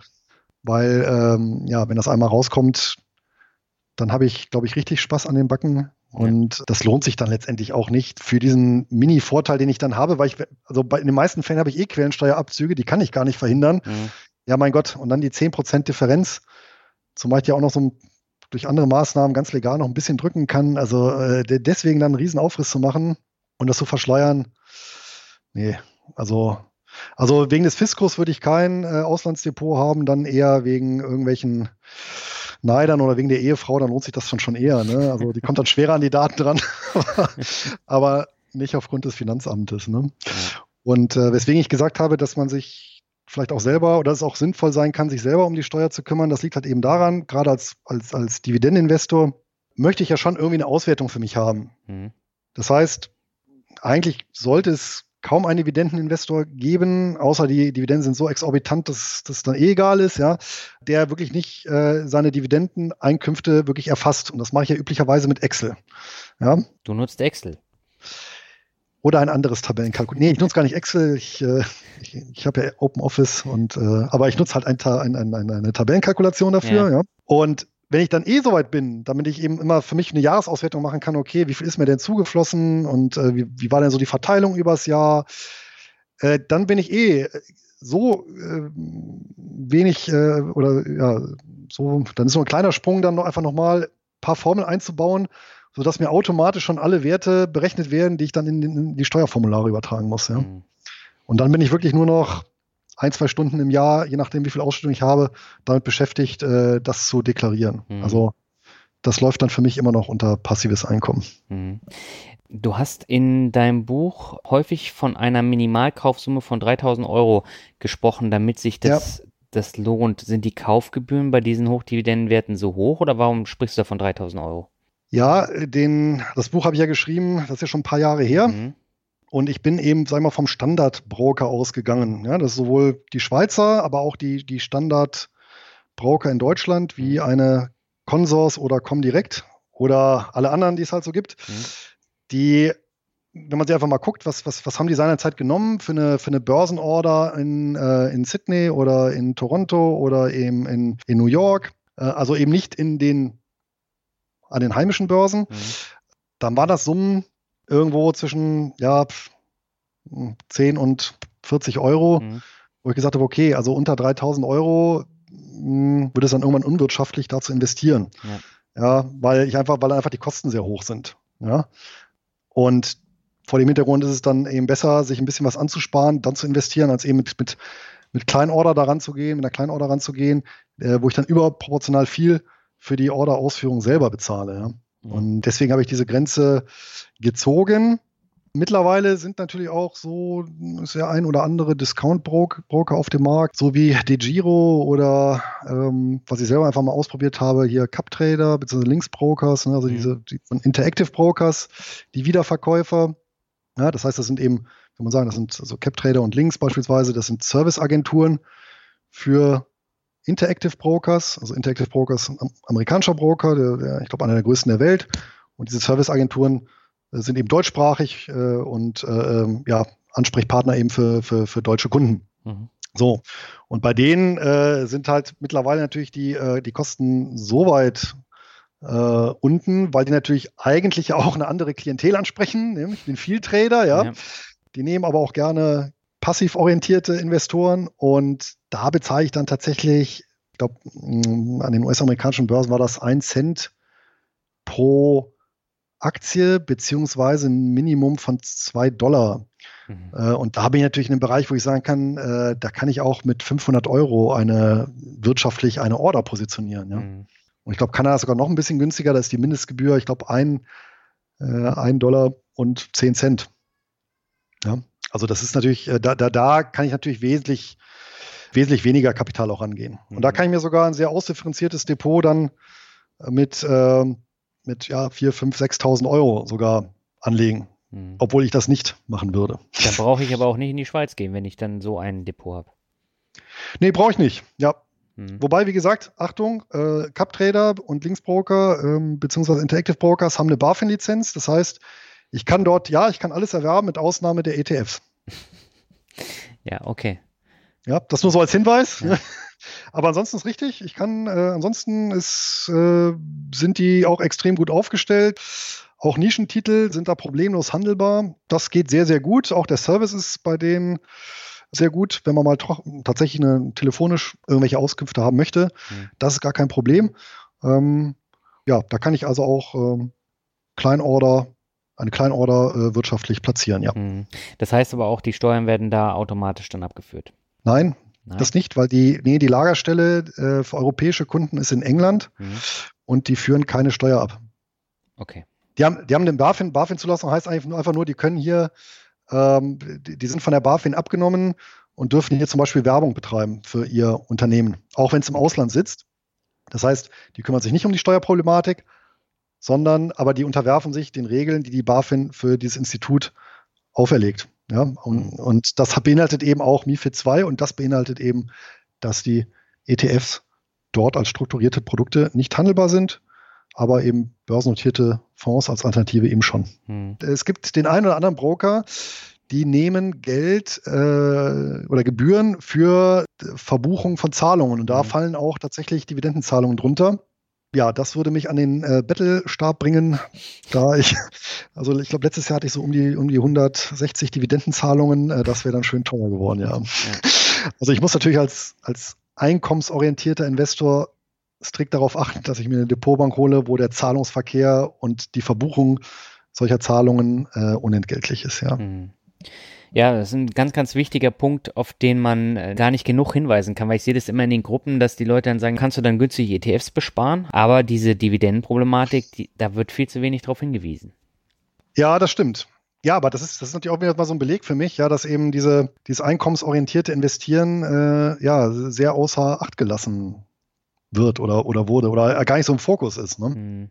Was ich übrigens auch bei DeGiro habe, es gibt auch zwei Kontenarten. Das Standardkonto, da betreibt dann DeGiro auch Wertpapierleihe. Mhm. Also, und zwar nicht als, als äh, also und zwar Wertpapier in dem Sinne, dass die Wertpapiere des Kunden, also die im, im Konto des Kunden oder im Depot des Kunden verbucht sind, nehmen und an Anfrager verleihen und dafür eben äh, dann auch eine entsprechende Gebühr nehmen von demjenigen, der sie entleiht und dadurch natürlich auch die Gebührenstruktur so niedrig halten kann. Also da auch Augen auf, es gibt zwei unterschiedliche Depots bei denen. Ne? Mhm. Das ist mir auch nicht bewusst gewesen. Nee. Das hat übrigens äh, Interactive Brokers hat das auch. Da bin ich äh, mal wirklich im Detail nachgegangen, da habe ich auch einen großen Blogbeitrag zugeschrieben, ähm, warum ich es trotzdem vertretbar finde, dort ein Depot einzurichten, weil die wirklich mehrere Sicherheitsmechanismen haben. Unter anderem, wenn die Wertpapierleihe machen, dann hinterlegen die einen entsprechenden Geldbetrag auf einem separaten Konto. Das heißt also, selbst wenn der Endleiher pleite gehen würde und das Wertpapier nicht zurückliefern kann, könnten die das ausgleichen. Ne? Also äh, das ist jetzt ein, ein, ein, äh, einer dieser Sicherungsmechanismen. Ne? Aber es ist interessant, sich mal damit, mit dieser Thematik auch auseinanderzusetzen, weil man kann davon ausgehen, dass jeder wirklich extrem günstige Broker diese Kostenstrukturen nur deswegen aufrechterhalten kann, weil die eben solche Geschäfte machen. Mhm. Ähm, den Blogartikel, den packen wir dann einfach in die Shownotes, da kann jeder dann äh, nochmal reingucken. Ja, auf jeden Fall. Ja. Jetzt hast du das Thema ETFs ja schon mehrfach angesprochen und äh, hast ja auch viele ja. enttäuscht, äh, weil äh, die das dann nicht handeln können in Deutschland. Wie ist es denn mit stinknormalen Dividenden-ETFs? Reichen die nicht auch aus? Gibt es da nicht auch welche mit einer hohen Dividendenrendite? Ja, also es gibt natürlich den einen oder anderen, den, äh, den kann ich äh, natürlich hier auch erwerben. Mhm. Übrigens auch äh, die ein oder andere Bank, ich glaube, die ING DIBA ist dafür prädestiniert, äh, die haben tatsächlich auch nicht MIFID 2-konforme ausländische ETFs noch im Programm. Die kann man dort noch erwerben. Mhm. Also das Thema ist ja ziemlich chaotisch und auch noch nicht bei jeder Bank so zu 100 Prozent umgesetzt und äh, deswegen äh, gibt es da noch so ein paar offene Türen. Mhm.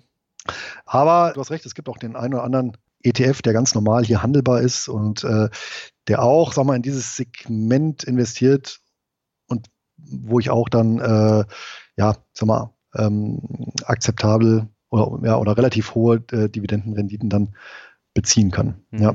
Auch Fonds mit Hochdividendenwerten? Äh, börsennotierte Fonds mhm. sowieso. Also an die komme ich sowieso in Deutschland dran. Ja. Ja, das hattest du schon gesagt, aber gibt es ja. da denn auch Empfehlenswerte, wo man dann eine ähnlich hohe Dividendenrendite hat, abzüglich der Kosten?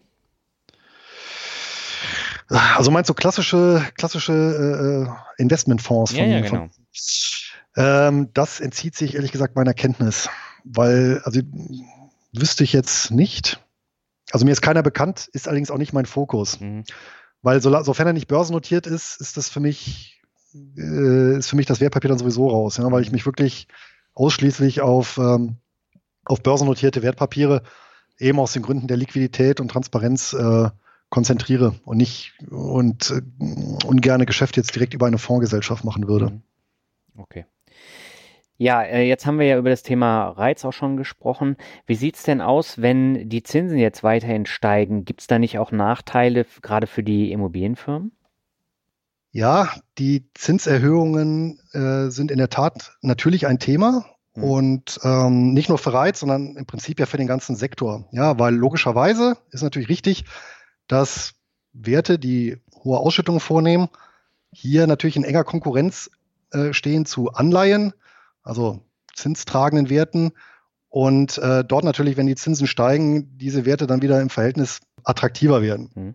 Ähm, es gibt allerdings meistens nur eine einzige systematische Untersuchung äh, zu dem Thema. Das hat mal eine US-amerikanische äh, Fondsgesellschaft Global X äh, in Auftrag gegeben. Und zwar allerdings eben auch nur für einen Zeitraum, wo äh, ausreichend Zahlmaterial vorlag für den Zeitraum 1960 bis 2014. Und die haben sich tatsächlich gezielt so diese ganzen Sektor der Hochdividendenwerte mal rausgefischt und mhm. untersucht, wie reagiert der eigentlich auf Zinsänderungen. Ja, und in diesem Zeitraum 1960 bis 2014, äh, wenn wir da in die Historie gucken, da haben wir recht viele Zinsänderungen sowohl nach oben, so die 70er Jahre, 80er als Hochzinsphase und dann tiefer Fall. Das heißt, das ist ein ganz guter Zeitraum, das mal ein bisschen zu untersuchen. Und Ehe ich jetzt natürlich jetzt Details vortrage, kann ich mal so zur Zusammenfassung äh, äh, kommen. Yeah. Die war eigentlich recht prägnant und äh, die Aussage lautete, so leichte und erwartete Zinserhöhungen ähm, haben tendenziell kaum Auswirkungen. Kritisch wird es eben bei hohen und plötzlichen Zinserhöhungen und die schlagen dann eben deutlich auch auf die Kurse durch. Das mhm. heißt, ähm, wie wir es jetzt zuletzt erlebt haben, in den USA diese angekündigte Politik der kleinen schrittweisen Zinserhöhungen dürfte oder dürften sich die Auswirkungen tatsächlich eher in Maßen halten. Mhm. Ja. Ist aber natürlich nicht nur ein Thema für Hochdividendenwerte. Ähm, allgemein wird meines Erachtens auch den Zinsen heutzutage zu wenig Beachtung geschenkt. Ich kann mich noch erinnern, so in, in den 90er Jahren, so die ersten Börsenbücher, die ich mal gelesen habe, da war eins so von Uwe Lang, ich glaube Aktien ohne Stress hieß das, und ein anderes so von Thomas Gebert.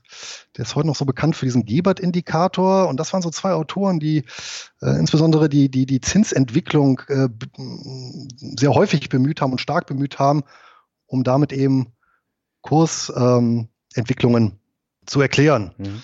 ja, und äh, zu prognostizieren. Ähm, ja, und allgemein ist natürlich so, dass überhaupt natürlich äh, Zinsen jen, auch jenseits der Aktienmärkte eine, eine, ja, im Prinzip die wichtigste volkswirtschaftliche Schlüsselgröße ähm, sind, weil letztendlich natürlich der Zins äh, jedem Vermögenswert ja, oder letztendlich preisbestimmt für jeden Vermögenswert ist. Ja? Mhm. Weil natürlich das, das, das Zinsniveau bestimmt oder aus dem Zinsniveau resultiert unsere, unsere ähm, Zeitpräferenz, ja, ähm, unsere Einschätzung der Zukunft und, und dementsprechend diese Zukunftseinschätzung wirkt sich unmittelbar natürlich auf die Preis, Preise von Vermögenswerten aus. Ja. Und ähm, diese Tatsache sollte man sich immer in Erinnerung rufen, wenn wir uns mal überlegen, wenn wir mal so unsere Elterngeneration fragen, als die in den 70ern oder frühen 80ern ihre Immobilien dann noch finanziert haben, mit teilweise zweistelligen Zinsen.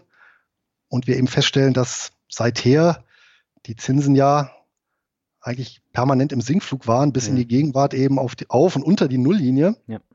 Dann ist auch klar, dass dieser Mega-Bullenmarkt, der Anfang der 80er Jahre eingesetzt hat, natürlich im Wesentlichen auch getragen wird eben von diesen sinkenden Zinsen. Mhm. Und dann sollte man sich auch ein Stück weit mal vor Augen führen, was passiert, wenn dann genau diese Entwicklung dreht und was das eben für Auswirkungen hat auf die Aktien und Immobilien und selbst die Anleihen. Also ähm, wenn die Zinsen wieder anfangen zu steigen und das deutlich und schnell, denke ich mal, dann wird das tatsächlich ein Problem für ja, alle Anlageklassen mhm. und selbst die bestbeleumundetsten europäischen Anleihen, weil äh, da kommen natürlich dann wiederum die Staatshaushalte in Schieflage, die sich ja über die letzten Jahre dann doch deutlich verschuldet haben. Mhm. Also das wird dann doch eine, sagen wir mal, interessante Kombination werden. Ja, aber gerade bei den Rights, äh, da haben wir ja auch schon drüber gesprochen, die haben sich ja auch teilweise enorm verschuldet, um neue Immobilien zu kaufen. Die hätten dann natürlich auch ein arges Problem. Ähm, in so einer Konstellation haben natürlich alle stark gehebelten ähm, Geschäftsmodelle ein, ein arges Problem. Das ist richtig. Ne? Und äh, deswegen ist auch im Reitsektor wichtig zu differenzieren und hier eben zu schauen, wie sind die bilanziell aufgestellt. Und für mich immer ein sehr, sehr wichtiger Faktor ist eben der Verschuldungsgrad, mhm. um hier eben, ja, eben genau solche Effekte absorbieren zu können. Ja. Dann ähm, lass uns mal so ein bisschen Butter bei die Fische tun. Wenn ich mir jetzt sage, ich möchte nicht mit 65 in Rente gehen, sondern viel früher. Und das ist ja, wenn man sich mal im Internet so umschaut, das Ziel von vielen. Und ich baue mir ein Portfolio aus Hochdividendenwerten auf. Jetzt hast du schon mal gesagt, äh, für 1000 Euro braucht man 207.000. Wie viel waren das? Na, in der offensiven Variante, also in der aktienähnlichen Variante, äh, so um die 130.000 mhm. und in der defensiven Variante, ja, so um die ja, 207, also, also ja, irgendwo zwischen 200 und 210.000, ja. Mhm. Das wäre für 1000 Euro. Ja. Ähm, daran wird natürlich auch ersichtlich, ähm, so eine Hochdividendenstrategie erfüllt ihren Zweck natürlich überwiegend bei Anlegern, die ein bisschen schon was auf der hohen Kante haben. Ich sag mhm. mal, Spaß macht das dann irgendwo, wenn ich ein paar 10.000 Euro habe, vielleicht so um die, um die 50.000, weil da komme ich mit schon in den Bereich, dass ich sage, ich kann mir quasi einen Minijob ähm, ersetzen durch meine Kapitaleinkünfte. Mhm. Ja. Drunter würde ich es ehrlich gesagt nicht machen, weil ja, es macht dann auch nicht die Ertragslage ist dann einfach so gering, dass dann irgendwie auch nicht, nicht, nicht so viel Spaß macht. Ja, wenn ich dann irgendwie pro Monat äh, damit 10 Euro erziele, ist vielleicht die ersten ein, zwei Monate noch irgendwie interessant, weil ich das irgendwie witzig finde, dass, dass, dass mir jemand monatlich hier 10 Euro äh, überweist. aber, aber es ist ja nicht, nicht wirklich substanziell. Ja? ja.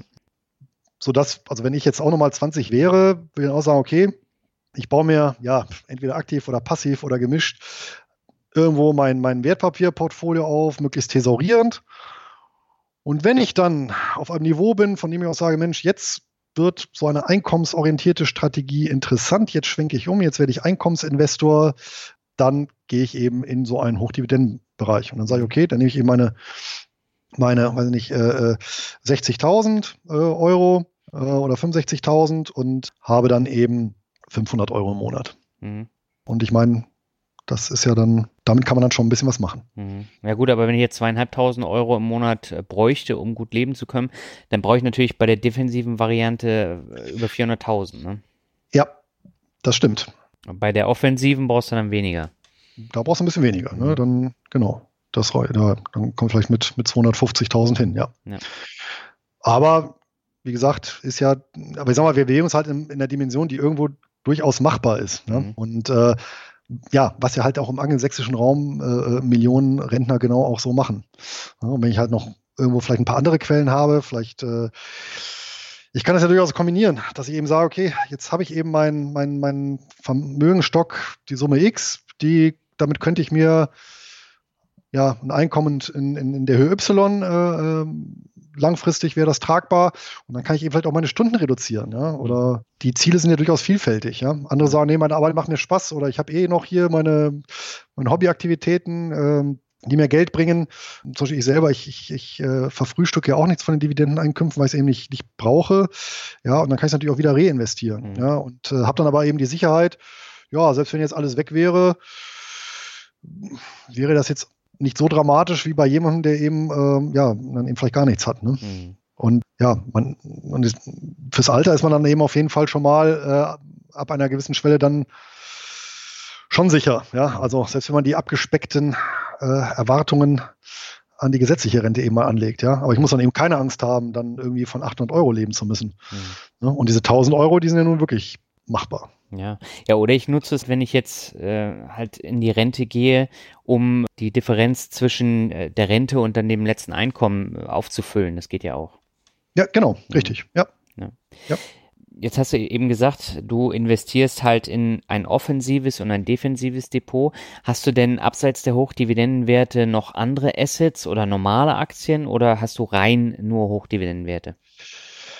Also im Bereich der Wertpapiere, ja, Mhm. Das hat sich eben so rausgestellt. Also ich war, muss ich so sagen, als ich diesen Sektor für mich entdeckt habe, da war ich dann schon irgendwie so ein bisschen angefixt. Mhm. Diese Idee, dass man wirklich monatlich da was ausgezahlt bekommt, das, das fand ich irgendwie faszinierend, ja. Das ist ja, ja tatsächlich wie, wie, wie ja, wie, wie, wie ein Arbeitgeber, der einem eben monatlich was überweist, ja, also so analog, nur eben, dass es eben eine, eine Firma ist, äh, wo ich Eigentümer mit bin. Und ähm, das ist halt meine persönliche Wohlfühl, Strategie. Mhm. Ja, und äh, ich habe dann noch eine Weile gebraucht, bis ich dann soweit war, dass ich auch gesagt okay, jetzt, jetzt wende ich auf diesen Sektor eben die moderne Portfoliotheorie an. Das heißt, ich, äh, ich nutze auch hier äh, die, die, die Grundsätze eben der breiten Streuung äh, über mehrere Währungsräume, über mehrere Instrumente und eben mit einer Defensiv- und Offensivvariante und so, dass ich jetzt eben wirklich meine, ja, mein, mein, mein, mein Seelenfrieden da auch gefunden habe und äh, da auch nichts weiter mache, außer eben einmal pro Jahr zu scannen, okay, passt das alles noch? Muss ich vielleicht einen Wert austauschen und eben ähm, ja, meine, meine Tabellenkalkulation äh, befülle und äh, die Steuer mache. Und das war's dann. Und an Wertpapieren habe ich weiter nichts. Ich habe natürlich abseits der Börse dann noch äh, die, ein, die eine oder andere Sache. Ja. P2P-Kredite. Ja, die, sind, die, die ganzen neumodischen Sachen, äh, so am Rande auch, ja. Ich bin aber auch mal zufällig dann, äh, ja, was heißt zufällig, familiär bedingt dann in, in so ein bisschen Immobilienbereich dann auch reingerutscht. Mhm. Habe also äh, auch äh, Wohnungen, die ich äh, vermiete. Und ist jetzt aber jetzt kein, kein Sektor, wo ich sage, da, da, da, den baue ich jetzt irgendwie massiv aus. Mhm. Äh, das hat sich so durch gute Gelegenheiten ergeben. Ja, und äh, ja, wer, wer meine Biografie so ein bisschen verfolgt hat, der weiß natürlich, als, als Edelmetall-Fan muss natürlich auch so ein bisschen, bisschen Gold und Silber gehört dann auch noch mit dazu. Mhm. Und ja, so, so Genossenschaftsanteile. Ja, und äh, das erinnert mich so ein bisschen an Vincent von seiner Aufstellung. Ja, ja, ja. ich, ähm, beim, äh, beim Finanzblogger-Treffen, äh, da habe ich mich mit ihm auch ein bisschen länger unterhalten, haben wir tatsächlich ja. festgestellt, wir haben äh, doch äh, sehr viele Gemeinsamkeiten, ja. In der Tat. Nur was, äh, was die Kinder angeht, da war ich dann doch äh, deutlich schüchterner als er und mhm. habe da erst später damit angefangen. Ja. Mhm. Aber Kryptowährung hat, bist du da auch investiert? Ja, aber tatsächlich äh, rein experimentell, mhm. einfach nur um zu gucken, äh, weil ich wissen möchte, eben, wie es funktioniert. Mhm. Und ähm, ja, ich sag mal, irgendwo, wenn man einen Finanzblock betreibt, dann, also da muss man auch schon irgendwo so das eine auch mal selber ausprobieren. Ne? Und dazu gehört natürlich dann Kryptowährungen auch dazu. Und äh, ja, einfach nur mal um zu schauen, äh, funktioniert so eine Überweisung und äh, ähm, ja, wie bekomme ich halt mein Fiat-Geld auf ein Kryptokonto und äh, ähnliche Geschichten. Ja? Mhm. Also das sind aber jetzt keine, keine bedeutenden Summen, sondern wirklich, ja, rein, rein experimentelles Kapital nenne ich es einfach mal. Das äh, klang so ein bisschen nach dem Wink mit dem Soundpfahl, dass ich auch endlich damit loslegen soll. Ach so, nee, ich wusste gar nicht. um Gottes Willen, nee, ach, das ist, äh, muss ich ja selbst, ich kann auch verstehen, ähm, ich, ich habe bei solchen neuen Sachen, muss ich auch sagen, auch bei P2P, ne, naja, da überlegt man schon mal eine Weile hin und her, ja. Ähm, ja, funktioniert das oder, oder ist das überhaupt was für mich? Und ähm, äh, ja, letztendlich ja, siegt dann doch ein, oder hat dann doch die Neugier gesiegt. Und äh, ja, gerade P2P ist natürlich so eine, so eine ganz nette Alternative zu Hochdividendenwerten vom Ansatz her, ne? mhm. muss man natürlich schon sagen. Die Renditen sind ja da teilweise noch höher. Mhm. Gut, äh, ich bewege mich natürlich im Euroraum ausschließlich und in einem sehr engen Segment und sehr riskanten Segment. Also du jetzt speziell, weil du kannst ja auch in andere Währungen investieren, kannst auch nach Afrika und China gehen, ne? Ja, gut, klar. Gut, kann ich auch machen, stimmt. Mittlerweile gibt es auch Plattformen, wo ich meine Währungen diversifizieren kann. Genau. Hm. Das äh, stimmt. Klar, ist halt vom, vom, ja, eine völlig andere Anlageklasse, aber so als äh, vielleicht für den einen oder anderen Einkommensinvestor als so Ergänzung ähm, zu hoch, Dividenden werden gar nicht, gar nicht so verkehrt. Ne? Mhm. Aber muss man halt selber wissen. Wobei ich sagen muss, äh, wohler fühle ich mich schon mit äh, transparenten, weil börsennotierten und liquiden Anlagen. Ja, kann ich absolut nachvollziehen. Und äh, genau hier ist immer die Krux, wenn ich jetzt äh, immer sage, P2P-Kredite sind nichtsdestotrotz hochriskante Anlagen, weil man die Hintergründe gar nicht so erfassen kann als normaler Anleger, wie jetzt bei einer Aktiengesellschaft, wo, wo das eigentlich schon klar aufgeschrieben ist. Genau, es wird keiner kommen und sagen, äh, morgen äh, ist kein Zugang mehr zum Depot oder zur Börse. Ja, das, mhm. das äh, äh, vielleicht mal ein Tag, wenn hier ein totaler, totaler Stromausfall oder was weiß ich, ne? Aber unter, also selbst unter massiven, im Fall einer massiven Krise wird, wird, wird, wird, wird trotzdem irgendwo das Eigentumsrecht gewahrt bleiben und ja. äh, ich komme an die Sachen dran und die sind mir zugeordnet und äh, irgendwann gibt es dann auch einen, einen Handel da wieder, ja. Mhm. Und ich kann mir da selber auch aussuchen, in, in was für Fonds und Einzelwerte ich investiere und, und, und wieder die Bilanz ist. Und das geht eben bei diesen Plattform ja nicht. Und es ist eben, ich bin schon gespannt, wenn mal eine etwas größere einfach mal den Stecker zieht mhm. und äh, morgens halb zehn in Deutschland, warum geht mein äh, Zugang nicht mehr? Ne? Mhm. Ja, und, und das ist halt so ein Punkt, ja. ja deswegen sage ich auch immer auf Sicht äh, investieren und da keine größeren Summen reinpacken. Wobei ich da ja auch Leute kenne, die da sehr, sehr viel Geld reingepackt haben. Und wie gesagt, das muss jeder für sich selber dann entscheiden. Und wenn man sich damit wohlfühlt, soll man es machen. Ich würde es persönlich nie und nimmer tun. Ähm, meinst du jetzt äh, absolut oder relativ viel Geld? Naja, eine sechsstellige Summe ist für mich viel Geld und eine fünfstellige Summe ist für mich auch viel Geld bei einer Plattform. Ja gut, wenn, äh, wenn ich selber nur eine niedrige sechsstellige Summe an Gesamtvermögen habe, ja. Wenn ich natürlich zig Millionen habe, dann. Äh, dann ist was anderes. Dann ist es prozentual ne? ja auch viel weniger. Genau, ja, ja, ja. Ja, also ich würde das auch streng limitieren und dann auch über Plattformen äh, streuen ja. und mir dann auch die Plattform wirklich genau angucken. Ne?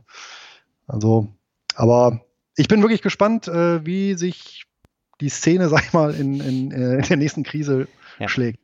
Also wenn wir wirklich so eine Konsumentenkrise haben, also sprich äh, Privathaushalte gehen vermehrt pleite und ja, wie Lassen das sich dann überraschen. Ja. Aber ich habe auch die Befürchtung, dass es wird jetzt nicht so laufen wie in China, wo jetzt ja ganz, ganz viele pleite gegangen sind von diesen ja. P2P-Plattformen. Aber da war auch äh, häufig großer Betrug dahinter. Und das haben ja, wir hier meines genau. Wissens nicht. Ja, aber das ist eben auch der große Punkt. Ja. Und das ist auch vielleicht nochmal so eine, eine Ergänzung, ähm, warum ich selber mir auch die Regel auferlegt habe, ich investiere auch bei den Hochdividendenwerten maximal 25 Prozent in Einzelwerte und der Rest ausschließlich in Sammelanlagen. Das heißt also wirklich Holdinggesellschaften, Beteiligungsgesellschaften, börsennotierte Fonds oder ETFs. Mhm. Weil meiner Meinung nach eben das Managementrisiko und damit eben das Einzelwertrisiko zum großen Teil hemmungslos einfach unterschätzt wird. Ja. Und äh, es ist eben nur bei jedem Unternehmen eine Frage der Zeit, bis irgendjemand da das Ruder in die Hand bekommt, der ja, den Kahn eben in den Sand setzt. Ja? Und, äh, oder eben durch äußere Einflüsse, pf, politische Regulierung. Und das habe ich selber eben zwei, dreimal erlebt. Ich habe mhm. also wirklich zwei, dreimal die Finger damit verbrannt und dann habe ich gesagt, nee, jetzt ist dann aber auch mal gut. Ne? Man muss ja dann, also irgendwann muss man da auch ein bisschen draus lernen. Und vor allem als Einkommensinvestor habe ich es ja gar nicht nötig, meine Mittel zu konzentrieren auf wenige Einzelinvestitionen. Mhm. Ich möchte ja gar keinen Markt outperformen, sondern im Gegenteil, auf je mehr Quellen ich das streue, umso besser. Ja, wenn ich mir eben so ein Fonds nehme, der eben in, ja, nehmen wir hier so diesen, der eben in, in, in 119 verschiedene Reiz über die ganze Welt investiert, dann ist das eben eine andere Geschichte, als wenn ich eben Realty Income ausschließlich äh, mir ins Depot lege. Ja. ja. Und das ist eben auch ein wichtiger Aspekt. Ja. ja, das kann man gar nicht häufig genug betonen. Wenn die Hörerinnen und Hörer jetzt noch ein bisschen mehr von dir wissen wollen, wo können sie das finden? Ja, wer sich mit dem Thema beschäftigen möchte, der kann natürlich mein Buch gerne kaufen für 17,99, ähm, erschienen im Finanzbuchverlag. Das sind über 300 Seiten mit, was du wahrscheinlich bestätigen kannst, einer inhaltlich äh, sehr hohen Dichte ja. mit vielen, da vielen Daten, Zahlen, Fakten. Wer die Katze nicht im Sack kaufen möchte, was ich auch verstehen kann, der kann meinen Blog aufsuchen unter nur Bares ist Wahres in einem Wort.de. Diesen Blog habe ich äh, aufgesetzt. Äh, der ist tatsächlich noch, noch vor dem Buch, ähm, weil ich einen Freund gefragt hatte, was ich denn mit dem ganzen Material mache, was ich noch habe, was aber nicht im Buch erschienen ist. Mhm. Und der hat mir dann einfach die andere gegeben, ja Mensch, dann mach doch einen Blog zum Buch. Ähm, manchmal kommt man ja selber auf die naheliegendsten Sachen nicht. Ja. Äh, das habe ich dann auch gemacht. Und äh, wer dort mein Newsletter also Blog-Telegram nenne ich das, äh, abonniert, der bekommt dann auch einen Gratiskurs, einen zehnteiligen, als Einführung in die Welt der Hochdividendenwerte. Da gibt es dann ja so ein paar Basisinformationen, im Prinzip so eine Buchversion light. Mhm. Da gehe ich auch so auf, auf, Aspekte eben ein, was sind Hochdividende, welche gibt es mit konkreten Beispielen. Äh, da gibt es mal äh, einen Steuerreport, wo ich dann auch beschreibe, wie ich zum Beispiel äh, meine Steuererklärung verfasse, so Schritt für Schritt. Äh, kann man auch nachempfinden mit, mit, mit der Tabellenkalkulation, auch zum Download. Äh, das Thema im Broker wird da besprochen und so weiter. Also da mache ich mal wirklich so, so, so einen Rundumschlag zum Thema. Das gibt es da kostenfrei, unverbindlich. Ansonsten so Pi mal Daumen pro Woche erscheint dort ein Beitrag. Oftmals auch Wertpapierbesprechung, wo ich so richtig schön in die Tiefe gehe. Mhm. Genau, da kann man sich dann umgucken. Ich habe auch ein paar kostenpflichtige Angebote dann in petto. Ähm, das fängt an eben von dem Premium-Bereich äh, wo ich eben Datenbank hinterlegt habe mit über 250 Hochdividendenwerten mit äh, Kennzahlen äh, dazu, dass man sich da eben möglichst leicht sein Portfolio zusammenstricken kann und nicht ja, den sehr teilweise doch sehr aufwendigen und langwierigen Suchprozess auf sich nehmen muss. Ich biete auch an äh, Seminare regelmäßig, Vorortseminare, äh, wo man sich dann eben trifft und ähm, durch meine Wohnlage hier bei Göttingen ist das eben sehr zentral. Da kann ich das schön als Tagesseminar anbieten. Morgens Anreise, abends Rückreise. Mache ich jetzt am 6. Oktober das äh, nächste Seminar. Sehr genau. Schön. Man merkt, du bist Kaufmann durch und durch. Alles andere wäre ja auch furchtbar, ja. ja, aber ich meine, du hast ja da echt eigenständig einen Bereich aufgezogen, den es so in der Form nirgendwo anders gibt. Ja, ich muss auch sagen, ich war eigentlich auch erstaunt. Ich habe gesagt, naja, einen Blog brauche ich eigentlich gar nicht zu machen, weil irgendjemand wird da irgendwas dazu haben. Mhm. Aber ich war wirklich erstaunt, dass es möglich ist, noch im Jahr 2017, also Anfang 2017, ein, ähm, ja, eine Seite zu einem Thema in Deutschland aufzusetzen, wo es ja gar, gar nichts anderes gibt. Mhm. Und äh, ja klar, jetzt im Nachhinein eigentlich natürlich, ich hätte die Nische ja eigentlich schon viel, viel früher besetzen können, ja, und naja, aber das ist wahrscheinlich auch ein bisschen, da geht man wahrscheinlich auch mit sich selber ein bisschen unfair um. wahrscheinlich musste die Zeit erst so reifen. Und ich glaube, es war gar nicht so verkehrt, dass ich erst das Buch geschrieben habe und dann den Blog aufgesetzt habe, weil ich ja dann, wie soll ich sagen, also und auch selber investiert habe früher jahrelang, weil ich dann einfach die, die, die Basis hatte, aus der ich jetzt schöpfen kann, äh, um da wirklich auch im Blog äh, einen hohen Mehrwert den Lesern zu bieten. Mhm. Ja. ja. Ja, dann würde ich sagen, schaut einfach mal in den Blog rein kauft euch das Buch und dann könnt ihr entscheiden, ob das Thema Hochdividendenwerte was für euch ist. Und äh, Luis, wir gehen jetzt zum Word Shuffle über. Ja, ich habe es befürchtet. ja, ich habe da ein paar interessante Begriffe, die ich größtenteils noch nie jemanden so äh, gefragt habe. Deswegen wird es sehr spannend. Und beginnen möchte ich mit Südkorea. Südkorea, ja, ein ja, Land, äh, wo die Leute ja deutlich anders ticken als hier, wo die wie soll man sagen, ähm, familiären äh, Verflechtungen äh, ganz andere Bedeutung haben. Mhm. Ähm, kulinarisch hochinteressant und ja, mit einer sehr interessanten Geschichte und ein, ein ja, äh, stolzes Völkchen, das sich äh, auch ökonomisch sehr interessant, äh, weil ja in den 50er Jahren nach dem Koreakrieg wirklich von ja, von null äh, es geschafft haben, mit viel Fleiß, Disziplin, Ehrgeiz, aber eben auch den richtigen institutionellen Rahmenbedingungen zu einer Hightech-Nation hochzuarbeiten. Mhm. Und äh, natürlich das Angenehmste, was ich mit Südkorea verbinde, ist äh, meine Ehefrau. vermute mal, von daher bist du auf diesen Begriff genau. gekommen. Ja. Gut, dann kommen wir zum nächsten Begriff, das ist Bayer Leverkusen. Ja, Bayer Leverkusen, meine alte Fußballliebe. Ähm, ich weiß, da gibt es, glaube ich, nicht so viele von. äh, das liegt natürlich daran, als im Rheinland sozialisierter Mensch war das eben in den 80er Jahren so, dass man sich dann natürlich auch einen rheinischen äh, Fußballverein äh, gesucht hat. Und äh, das war bei den meisten war das seinerzeit der erste FC Köln. Mhm. Ähm, von daher kam das für mich nicht in Frage. Und äh, da eine von mir sehr geschätzte Cousine meiner Mutter bei Bayer gearbeitet hat, äh, war das der Anlass, äh, ja, mein Fußballherz äh, an Leverkusen zu verschenken. Äh, und was dann auch später übrigens dazu geführt hat, dass eben Bayer die erste Aktie war, die ich gekauft habe. Ah, okay. Ja. Und was ist die neue Liebe? Fußballliebe? Ja. Naja gut, ich habe ja ein paar Jahre in, äh, in Hamburg gewohnt und äh, dann muss man sich natürlich auch noch einen, einen, einen quasi Zweitverein äh, äh, raussuchen und das war dann St. Pauli. Zum Glück. Na gut, jetzt spielen sie eh wieder gegeneinander. Ne? ja. Ja, das heißt, äh, die Kiezkicker verfolgt dann auch noch so ein bisschen. Mhm. Ähm, ja, sodass ich eben aus, aus äh, den beiden mich prägenden Regionen äh, jeweils einen Verein da mitgenommen habe. Ja, du könntest jetzt ja auch als Südniedersachse zu Wolfsburg gehen. Ja, das ist natürlich richtig. Hannover äh, ging ja auch dann mhm. nach einer Strecke. Da habe ich aber irgendwie nie so die Affinität äh, zu entwickelt. Ne? Dann, dann lieber hier zu den Wurstspezialitäten aus, aus der Region. Und Bierspezialitäten natürlich. okay. Kommen wir zum nächsten Begriff. Das ist nebenberufliche Selbstständigkeit. Nebenberufliche Selbstständigkeit. Ja, da bin ich ja quasi auch so ein Stück weit reingerutscht. Mhm. Äh, natürlich habe ich äh, sowohl das Buch als auch den Blog mit einem professionellen ähm, Anspruch äh, gestartet und pflege das auch weiterhin. Mhm.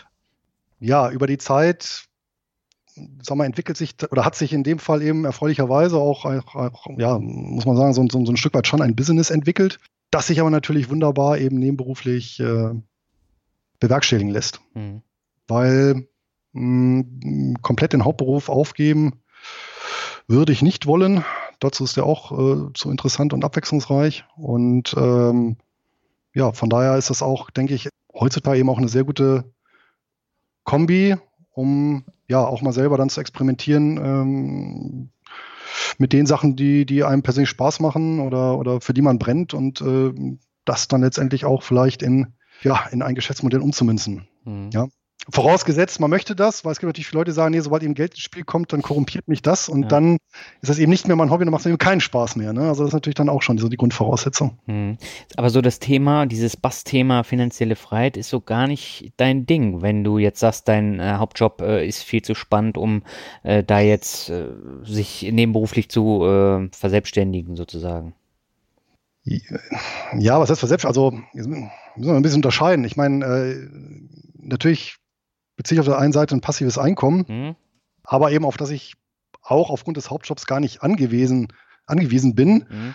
Aber auf der anderen Seite ist es natürlich gut zu wissen, dass man das hat, äh, für den Fall, dass eben irgendwas passieren sollte, ja. äh, sich da eben keine Gedanken machen muss. Mhm. Also wir sind dann wieder hier beim äh, nicht müssen können, ne? also mhm. dieser, dieser Faktor. Und den finde ich eigentlich sehr beruhigend. Ja, und äh, sofern der Hauptjob eben einen erfüllt, warum finde ich es auch nicht zwingend nötig, ja, äh, sich aus irgendeinem ominösen Hamsterrad befreien zu wollen, das dann vielleicht gar nicht existiert, ja, oder andersherum, äh, wenn ich eben Ingenieur bin und mein, meine Leidenschaft eben Motoren gilt, dann ist ja auch Quatsch zu sagen, nee, ich schmeiße aber meinen Job bei Porsche, ja, in der Motorenentwicklung, weil da bin ich am Hamsterrad, ja. Also mein große oder mh, hm, größere Unternehmen haben ja durchaus auch äh, Vorteile.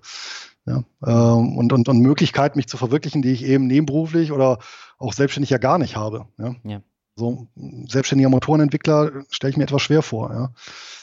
Geh, also gut, würde vermutlich auch irgendwie gehen, aber pff, da muss ich mich um viele andere Sachen kümmern, um die ich vielleicht gar keine Lust habe. Ja. Mhm. Und dann finde ich dann eigentlich so ein Modell sehr, sehr praktisch. Hm. Ja, aber da tickst du auch wieder genau wie Vincent, ne? Der, der sagt ja genau dasselbe. ja, ich, kann es leider nicht ändern. Nein, ich, ich finde äh, find es absolut äh, lobenswert, diese Einstellung. Und man merkt halt gerade bei jüngeren Leuten, dass sie diese Einstellung eben nicht haben. Die wollen halt möglichst schnell die finanzielle Freiheit erreichen, machen, was sie wollen. Und deswegen finde ich das wichtig, dass man so einen Ansatz eben auch nochmal äh, zeigt, dass es eben auch anders geht. Ja, man muss ja auch dazu sagen, äh, fairerweise, äh, sobald natürlich dann Familie im Spiel ist, dann fängt man ja eh anders auch ja. an zu ticken. Und wenn ich alleine auf volles Risiko gehe, ist das okay. Aber wenn ich eben dann äh, Frau und zwei Kinder habe und äh, wir auch bewusst sagen, äh, wir, wir arbeiten jetzt hier nicht äh, voll, sondern wir wollen auch was von unseren Kindern haben, mhm. dann überlege ich mir das ja auch. Ja? Und dann gibt es natürlich auch durchaus gewisse Annehmlichkeiten, die eben so eine Anstellung hat, wenn ich dann eben eine, eine komplette Familienversicherung beispielsweise habe. Mhm. Ja? Und das sind so Punkte, die, da muss mir eben auch drüber klar werden. Ja? Und die Risikotoleranz, was dann eben das Haushaltseinkommen angeht, die sinkt abrupt, wenn dann eben Kinder plötzlich mit im Spiel sind. Ja, ja. ja das ist ein äh, wichtiger Punkt. So, kommen wir mal zum nächsten Begriff. Bin ich jetzt mal gespannt, was du dazu sagst. Das habe ich nämlich ganz kurzfristig da noch reingeschrieben. Ritter im Mittelalter. ja, das Mittelalter, eines meiner historischen Hobbys, was ich auch in der Zeit, äh, ja, bevor ich äh, Kinder hatte, insoweit gepflegt habe, dass ich auch mal in voller Montur auf entsprechenden Festen unterwegs war. Konkret im als äh, im, im, äh, Typ äh, fränkischer Ritter 13. Jahrhundert. Mhm.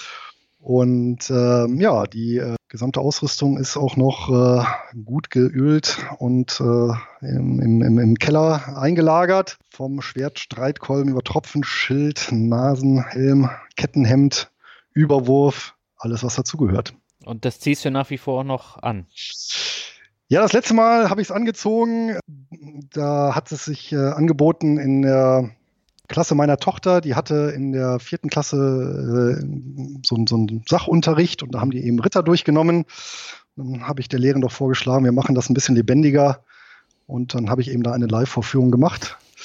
Und äh, da haben mir die Kleinen dann tatsächlich dann zwei Schulstunden, also anderthalb Stunden, waren die dann sehr äh, sehr gebannt an den, an, den, an den Lippen und an der Ausrüstung gehangen. Ne? Weil wir natürlich auch mal geguckt haben, was hält denn so ein Kettenhemd aus? Kann man da mit dem Schwert draufhauen, ohne dass es kaputt geht, während ich es anhabe? Oder wie schwer ist denn überhaupt so ein Streitkolben? Und ja, das äh, ja, lebendiges Mittelalter. Ja, super Sehr spannend. Ja. ja, inklusive Trinkhorn natürlich, äh, was bäumelt. ja, das gibt es ja zum Beispiel ganz häufig auf den Heavy Metal Festivals. Da rennt ja äh, jeder Dritte oder Vierte mit so einem Horn rum. Ja, aber ich würde auf so einem Festival, glaube ich, nicht äh, komplett mit so einer Rüstung rumlaufen, nee. weil wenn man das mal dann tatsächlich so ein, zwei Stunden anhat, dann merkt man, was die damals geleistet haben. Ne? Ja. Und dann äh, weiß man auch, warum die recht früh dann verschlissen waren, so von den Knochen und der Muskulatur her. Ja. Lass uns doch gleich bei dem Thema bleiben. Ich habe noch eine andere Uniform, nämlich äh, die Bundeswehruniform. Also Bundeswehr wäre der nächste Begriff. Bundeswehr war eine für mich ja, sehr prägende Zeit natürlich, ähm, mhm. weil ich dort 13 Jahre meines Lebens äh, verbracht habe. Äh, etwas, was ich am Anfang auch aus äh, Überzeugung äh, getan hatte, wo ich dann aber im Laufe der Zeit doch äh, meine Illusion verloren habe, ein Stück weit. Was eben auch dazu geführt hat, dass ich dann 2006 den Dienst quittiert habe. Nichtsdestotrotz fühle ich mich, aber es liegt wahrscheinlich daran, irgendwie, wenn man da, da aufgewachsen ist, äh, natürlich den Streitkräften immer ein Stück weit verbunden. Ich mhm. verbinde natürlich auch viele, viele schöne Erlebnisse, viele Freundschaften, die, die bis heute existieren. Ähm, ja, ich habe in der Bundeswehrzeit meine Frau kennengelernt. Äh, wir haben in der Zeit geheiratet, viel erlebt. Ja, nichtsdestotrotz wäre es nicht unbedingt der Berufswunsch, den meine Kinder haben sollten, wenn es nach mir ging. Weil ich doch äh, zu viele Aspekte, äh, insbesondere in politischer Natur sehe und eben im, ja auch inhaltlich, ähm, die ich so nicht mehr teile. Okay. Dann kommen wir zum vorletzten, das ist Rockmusik. Ja, Rockmusik ist untrennbar für mich verbunden äh, mit äh, Manowar. Äh, liegt wahrscheinlich auch ein Stück weit am, am, am letzten Punkt, also sprich der Uniform. Ja. Es war ja immer so ein Stück weit äh, Traditionsmusik in Bundeswehrkreisen, zumindest bei der Infanterie, in der ich mich ja jahrelang bewegt habe. Aber du bist ja nicht mit so Fellhosen rumgelaufen wie Manowar damals. Nee, aber was ich tatsächlich, also ähm, ja, geht ja schon fast so ein bisschen in Ritter, Rittermäßig, das ja auch wieder. Und äh, was ich ja tatsächlich jahrelang gespielt habe als Jugendlicher, ist so Pen-and-Paper-Rollenspiele. Mhm. Ähm, also die, die, die älteren Hörer werden ja vielleicht noch so Dungeons and Dragons kennen, so als, als Spielkonzept. So ähnlich wie Schwarzes Auge, das vielleicht auch noch im einen oder anderen Begriff. Ja, und da, da haben wir natürlich auch wieder so Assoziationen. Ne? Das war, wenn die Jungs da mit als apokalyptische Reiter da ja zumindest äh, äh, gesanglich ihren Auftritt hinlegen. Ja. Und hörst du es immer noch oder? Ja, regelmäßig. Das also jetzt so nicht Manowar, sondern Rockmusik oder hörst du noch Manowar? Ja, auch Manowar. Echt? Ja, ja. Ja, ja. Also äh, die Battle Hymn ist auch so eins meiner Lieblingsstücke mhm. und äh, das ist dann auch so ein Pflichtprogramm auf, auf jedem Geburtstag von mir. Ja. In Ritterrüstung. Nee, die lasse ich da drauf. Das ist in meinem Alter langsam zu anstrengend. Okay. Gut, dann kommen wir zum letzten Begriff, das ist Durihana. Ja, Doriana ist ja ein Stück weit ein Herzensprojekt äh, von mir. Also nicht von mir im Sinne, dass ich, dass ich das äh, betreibe, aber dass ich zumindest finanziell unterstütze. Es gibt ja leider neben dem prosperierenden äh, südlichen Korea ein darbendes äh, ja, Nordkorea. Man könnte sagen, Auenland im Süden, Mordor im Norden. Und äh, einfach mal als Lektüreempfehlung, Flucht aus Lager 14, das ist schon, ja, an, an, an vieles ist da an Perversitäten nicht zu überbieten, ähm, was sich die dortige Führungsklicke erlaubt. Und äh, es gibt eben eine südkoreanische Organisation, äh, die sich ihm zum Ziel gesetzt hat, äh, möglichst äh, viele Nordkoreaner aus dem Land zu schleusen und über eine abenteuerliche Route äh, China, Thailand eben dann nach Südkorea zu bringen mhm. und dort eben aktiv in ein neues Leben zu begleiten. Dazu muss man natürlich wissen, das sind ja Leute, die ja von klein auf indoktriniert sind. Das sind äh, der eine andere, der dann eben aus dem KZ-System ausgebrochen ist, äh, wo es eben mehr braucht, als auch irgendwo diese Leute materiell zu versorgen. Und das macht eben Duriana. Und die, den Mut der Jungs muss ich schon bewundern. Ja, also die ähm, bestücken sich da selber mit äh, falschen Pässen Geld und gehen dann selber da an die nordkoreanische Grenze, holen die Leute dort ab und führen die dann selber dann auch über die entsprechenden Routen in den Süden. Mhm. Auch halt unter hohem persönlichen Risiko. Der eine oder andere äh, ist dann auch mal temporär zum Glück nur im, im, im äh, chinesischen Gefängnis gelandet. Ja, und eben ein Teil meiner Einnahmen äh, aus den Aktivitäten fließt äh, denen eben regelmäßig zu. Und äh, wenn sich der ein oder andere Hörer ja auch erwärmen könnte, den ein oder anderen äh, Euro bzw. Dollar per PayPal rüberzuschieben, ist das sicherlich für einen guten Zweck und würde mich persönlich sehr freuen. Ja. Damit würde ich sagen, Luis, es war mir eine Freude mit dir, das Interview zu führen. Ich glaube, da ist auch sehr viel Input bei rumgekommen und es hat mir eine Menge Spaß gemacht. Die Freude war ganz auf meiner Seite und ja, ähm, ich hoffe, für die äh, Hörer war es äh, genauso interessant und äh, der eine oder andere ja, hat neue Informationen gewinnen können, auf den aufbauend ja dann auch vielleicht die eigene Strategie dann in die eine oder andere Richtung dann überdacht werden kann. Ja, aber das denke ich auf jeden Fall, weil wir ja sehr viele Themen angerissen haben. Genau.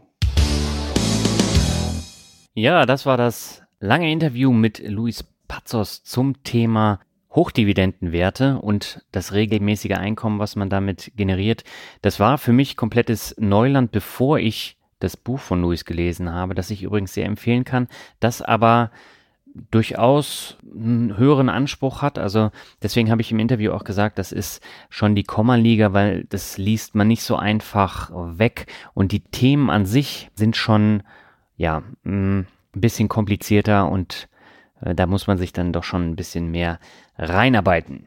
Bevor ich jetzt zum Ende komme, habe ich noch mal zwei Bewertungen für euch. Die erste kommt von Matthias28 und er schreibt tolle Entwicklung, sowohl vom Podcast als auch vom Autor, von dessen Reise durch die Finanzbildung bzw. persönliche Entwicklung im Allgemeinen man als Leser ausgesprochen viel mitnehmen kann. Ja, Matthias, ich danke dir herzlich für die Bewertung ja, die zweite Bewertung kommt von Gerd Huhn und er schreibt einfach perfekt, um in das Thema reinzukommen. Ich bin vor kurzem erst auf diesen Podcast gestoßen, beziehungsweise auf den Finanzrocker.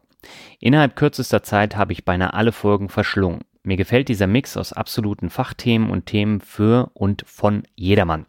Daniel bringt die Themen auch auf einem super Level für Einsteiger rüber und hält mit seiner Meinung nicht hinter dem Berg und gibt seinem Gegenüber auch mal Kontra. Das machen andere Podcaster nicht. Er ist dabei auch sehr sympathisch und bodenständig. Liegt vielleicht auch an seinem Background, dass er nicht so überheblich und abgehoben über Themen und Geld spricht. Ich kann diesen Podcast nur jedem empfehlen und damit meine ich wirklich jedermann. Ja, Gerd, ich danke dir herzlich für die Bewertung. Und äh, ja, das Thema Kontra geben, das ist ja häufig auch ein Kritikpunkt. Ich versuche mich da ja auch weiterzuentwickeln. So langsam funktioniert es, aber man merkt das eben auch an der Interviewführung. Also wenn man sich jetzt ein Interview von vor zwei Jahren anhört und ein Interview von heute, ist es schon äh, ein Unterschied da. Das merke ich auch bei der Interviewführung. Aber ich glaube, diese Weiterentwicklung, die gehört auch einfach dazu. Und äh, ich glaube, ich bin da auch noch nicht am Ende des Weges angekommen. Es geht nach wie vor noch besser und ich arbeite dran. Ja, und damit bin ich am Ende angekommen. Jetzt dauert es wieder zwei Wochen bis zur nächsten Podcast-Episode. Da habe ich eine Dame zu Gast. Und ja, das ist eine sehr abwechslungsreiche Folge geworden und da gehen wir einmal komplett durch den Finanzdschungel durch. Und ja, ich habe nicht damit gerechnet, dass das so eine tolle Folge wird. Und ja, ihr könnt gespannt sein. Und bis dahin wünsche ich euch eine schöne Zeit. Macht's gut. Ciao.